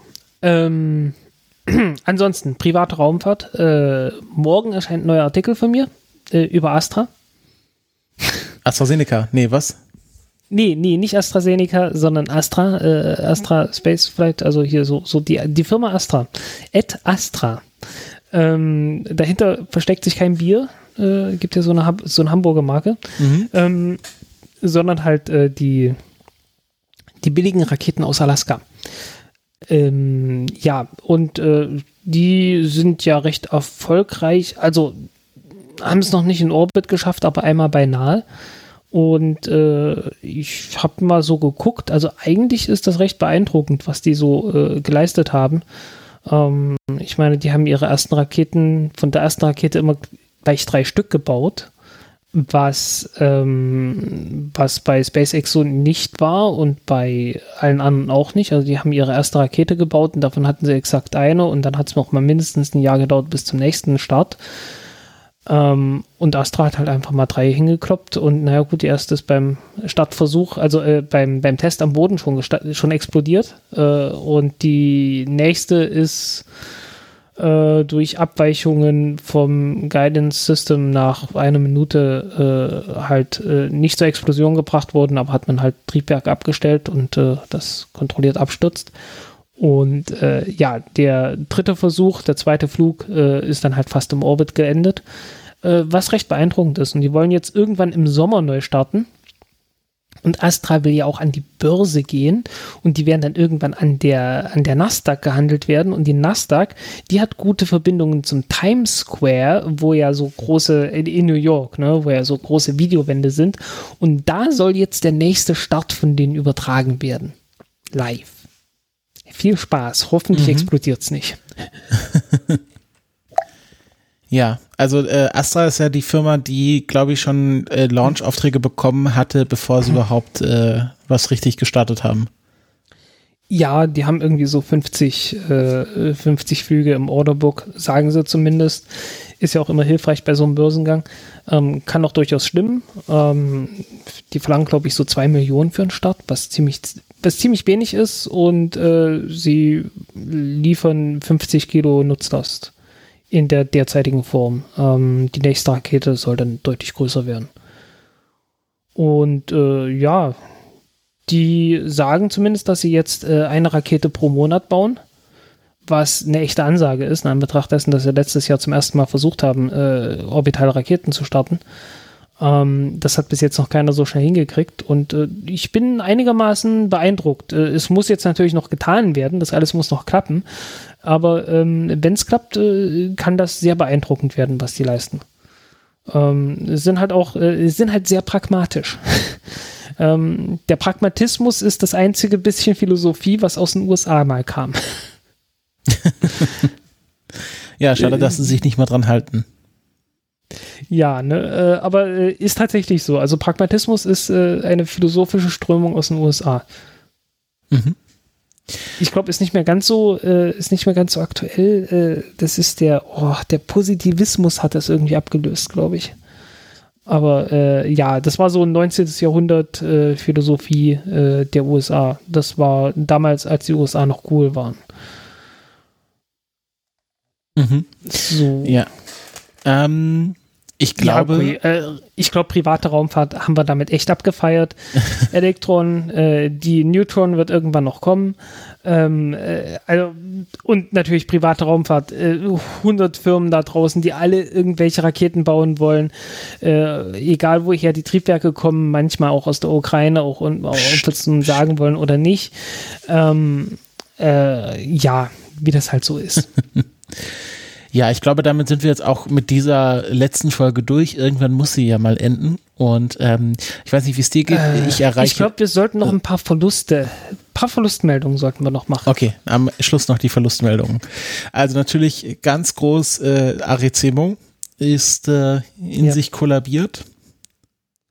Ja, nachdem es schon sehr äh, baufällig war das war äh, schon irgendwie überraschend. Also es ging ja dann äh, vor einem Jahr so im Sommer plötzlich los, hier Kabel gerissen und äh, spektakuläres Bild vom Boden aus, äh, das dann von der Luft aus nicht mehr ganz so spektakulär aussah, aber irgendwie hat man schon ein sehr böses Gefühl in, in der Magengegend gehabt und äh, das hat sich dann ja auch komplett bestätigt äh, und am Ende des Jahres ist ja dann komplett kollabiert. Ähm, Arecibo weg, einfach so. War immer so ein, so ein, ja, Fixstern von Radioastronomie. Also ich habe da, ich habe damit ja so Dinge durchgerechnet, wie äh, was braucht es, um von einem Stern zum nächsten Radionachrichten auszutauschen und so ein Scheiß. Äh, das war immer so, so, so, ja, halt, wir haben ja immer Arecibo. das, das ist mir nie, das ist mir nie irgendwie in den Sinn gekommen, dass dieses Teleskop einfach irgendwann mal einfach so weg ist. Ähm, ja, und alles bloß, weil sie halt irgendwie sich zu schade waren, da mal ein paar Millionchen in die Hand zu nehmen und das äh, in Schuss zu halten. Das ist echt traurig gewesen. Ja, ähm, weniger traurig äh, ist äh, das Ende der Delta 2 Rakete. Ähm, weil irgendwann, irgendwann ist dann halt auch mal Schluss. Äh, ist eine tolle Rakete gewesen an sich. Ähm, hat auch eine lange Geschichte gehabt. Also habe ich, kann man nichts dagegen sagen, aber irgendwann ist halt auch mal so eine, irgendwann ist eine Technik, die hat sich dann auch mal und ist eine alte Rakete und dann darf die auch mal in Ruhestand gehen. Ähm, mit der Soyuz wird das so ähnlich gehen und das wird auch irgendwie ein trauriger Tag sein, aber es ist dann halt auch so, dass man sagt, hey, äh, das war eine tolle Rakete. Ne? Und dann kann man halt die Rakete immer noch feiern für die Tatsache, dass sie gegeben hat. Ähm, Delta 4 Heavy äh, steht noch an. Also Delta 4 hat man ja schon aufgegeben. Delta 4 Heavy fliegt ab und zu noch, ähm, wird aber recht bald äh, dann, dann auch weg sein. Ähm, ja, Mars Rover Opportunity äh, ist auch von uns gegangen. Der Maulwurf von, äh, von Mars Insight wurde beerdigt. oh Gott, verdammt. Der Maulwurf. Nein, das, das, das, äh, ja, aber das beerdigt wurde. Das war so geplant. das war so geplant, ja. äh, aber das Wortspiel nicht. Ähm, ja, äh, äh und von den Toten wieder auferstanden ist OneWeb. Äh, ja. OneWeb war ja zwischendurch echt tot gesagt äh, und, und dann wurde es von indischen Investor wieder aufgekauft und dann von der britischen, äh, von der britischen Krone gerettet. Royal Satellite Factory. Ja, Her, ungefähr, Her, Majesty, ne? Her, Her Majesty's Royal Satellite Factory. Ja, äh, dass die, dass die Verbindungen zwischen Großbritannien und Indien wirklich immer noch so eng sind. Aber man sieht es ja auch notfalls noch an den, an den diversen Varianten der Delta-Variante äh, äh, von Covid-19. Ne? ja. Ja. Mhm. Was soll man sagen? Ja, und dann ist äh, die Venus. Die Venus ist plötzlich ein Thema geworden nachdem es um die echt still geworden ist. Für lange, lange Zeit. Also ich meine, okay, Venus Express war eine tolle Mission. Ähm, äh, äh, Akatsuki ist natürlich auch eine tolle Mission gewesen von Japanern, aber irgendwie so richtig viel von der Venus hatte man nicht mehr gehört. Und jetzt ganz plötzlich äh, und ich weiß nicht, kann mir nicht helfen, aber diese ganze Phosphin-Geschichte kam mir damals schon so merkwürdig vor und es kam mir irgendwie vor wie eine Werbe Werbeaktion für genau solche Venus-Missionen. Und äh, wenn es eine war, hat geklappt. Ja, gutes Venus-Marketing, würde ich mal sagen. Hm. Ja, und jetzt steht äh, Peter Beck einsam und verlassen da und äh, ja, obwohl er wird schneller sein. Ich glaube, er wird etwas schneller sein mit seiner Mission. Glaubst du? Ja, klar. Also ich meine, der wird das sicherlich nächstes oder übernächstes Jahr dann durchziehen. Äh, dass er einmal die, die Photon, äh, die Photon-Raketenstufe ähm, zur Venus bringt. Ist ja nicht der ganz große Aufwand. Bin ich mal gespannt. Also das wird auf jeden Fall etwas sein, was ich auch ohne Podcast äh, wahrscheinlich sehr stark verfolgen werde. Weil Hm, ja. Venus ist doch äh, sehr spannend mit den Urwäldern und Riesendinosauriern, die mir da versprochen wurden. Oh ja, unbedingt, unbedingt. ja, ähm, stimmlich bin ich echt am Ende gerade. Ja, ich bin, also mein, äh, mein Zimmer nähert sich auch schon Saunatemperaturen an. Aber ich denke, Mhm. äh, ohne, äh, ohne selbst loben zu wollen, aber ich glaube, am Schluss kann man das mal machen. Ähm, es war eine gute letzte Folge. Ich denke, wir haben noch mal einiges abgedeckt und äh, ja, so kann Ja. man, ich, wie ich äh, immer betone, diese Iteration des Podcasts äh, auch dann zu Grabe tragen. Ja, und ich denke, wir haben, äh, ich weiß nicht, insgesamt mit allen Bonusfolgen irgendwas um die 130, 140 Folgen gemacht. Ja, Ich denke, die waren ganz ordentlich. ja, kann Ähm, sich sehen lassen, finde ich. War, Beziehungsweise war eine schöne Erfahrung. hören lassen. Ja. War eine schöne Erfahrung, den Podcast gemacht zu haben. Ähm, wie gesagt, die, die Zukunft steht noch nicht ganz fest. Ähm, ja, konnte ich noch nicht so ganz organisieren. Äh, wie gesagt, ich weiß es nicht. Ich, ich kann, ich, ich will auch nichts versprechen, weil ich weiß, dass ich dazu neige, Dinge zu versprechen, die ich nicht halte. Ja, nee, das, äh, da, it's done when it's done und äh, Genau. wir, wir versprechen nichts. Ja, ähm, mich gibt's äh, demnächst zu hören auf den Mikroökonomen-Podcast. Äh, wir haben äh, über Twitter Spaces eine Folge aufgenommen, äh, was mal äh, eine nette Sache ist. Ähm, Wenn es Interesse gibt, äh, meldet euch einfach über Twitter bei mir. Dann können wir auch über Twitter Spaces einfach mal so reden, weil Twitter Spaces macht eigentlich nur Sinn, wenn man einen Gesprächspartner hat. Ähm, und ich habe jetzt nicht unbedingt zurzeit jemanden, ähm, sei denn, Christopher, du willst ab und zu mal, dann können wir auch auf Twitter Spaces uns ab und zu mal abgleichen. Pff, Ich denke, das? Äh, würde sich anbieten. Ja, ne? Wenn auch nicht Also so regelmäßig und ohne Versprechen, aber ich denke, das äh, kann man, kann ich jetzt auf jeden Fall nicht ausschließen, dass das passieren wird. Ja, äh, ist dann ja auch viel weniger Aufwand, weil ähm, einfach bloß mal äh, sich. Also ich meine, der, die ganze Postproduktion, es fällt, es fällt ja alles weg. Ja, Und ja. äh, Vorbereitung ist dann halt auch ein bisschen optional und man klönt dann halt ein bisschen rum. schön Klönschnack halten, genau. Jo. Ne? Ähm, wenn unter den Hörern jemand so ein äh, so Interesse daran hat, ähm, meldet euch halt. Ansonsten, ähm, die Abschlusstour sozusagen, äh, die Deutschland-Tour, die wird stattfinden. Ähm, irgendwann äh, frühestens Ende Juli äh, werde ich äh, in der Ecke von Regensburg aufkreuzen. Äh, ich glaube in der Ecke von Nürnberg. Ich weiß gerade gar nicht. Äh, ich glaube, es sind nur zwei Orte, aber äh, ich habe drei im Kopf. Also eines war Nürnberg und das andere war Regensburg. Ich habe irgendwie auch Augsburg noch im Kopf. Aber es kann sein, dass das äh, die Nürnberger Ecke war. Jedenfalls in der Ecke, äh, da in Bayern, werde ich äh, aufschlagen. Äh, ich werde in Kassel aufschlagen und irgendwo bei Paderborn.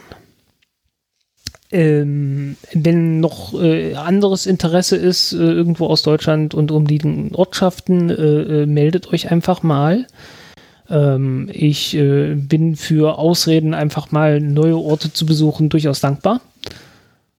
Ähm, ja. Was soll man noch sagen? Vielen Dank.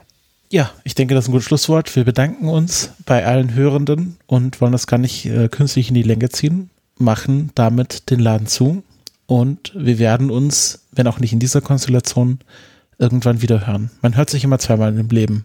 Ja, und äh, ich meine, wir, wir treffen uns ja sowieso noch. Ja, Ne, klar, also- wir, also unter Ausschluss der Öffentlichkeit wahrscheinlich noch öfters. Ja, ne, also mein Geburtstag, äh, den haben wir schon geplant. Ja, es ist jetzt nicht so, dass wir uns voneinander verabschieden, sondern nur von euch Hörenden. Es ist hart jetzt so, das zu hören, aber man muss ja auch ehrlich sein. Ja. Aber wie gesagt, ähm, so einen Podcast zu machen, das ist, das war eine schöne Erfahrung. Ja, nee, also Fall. das ist jetzt auch äh, nichts, was ich hätte müssen, wollen, würde, so sagt man das, ja.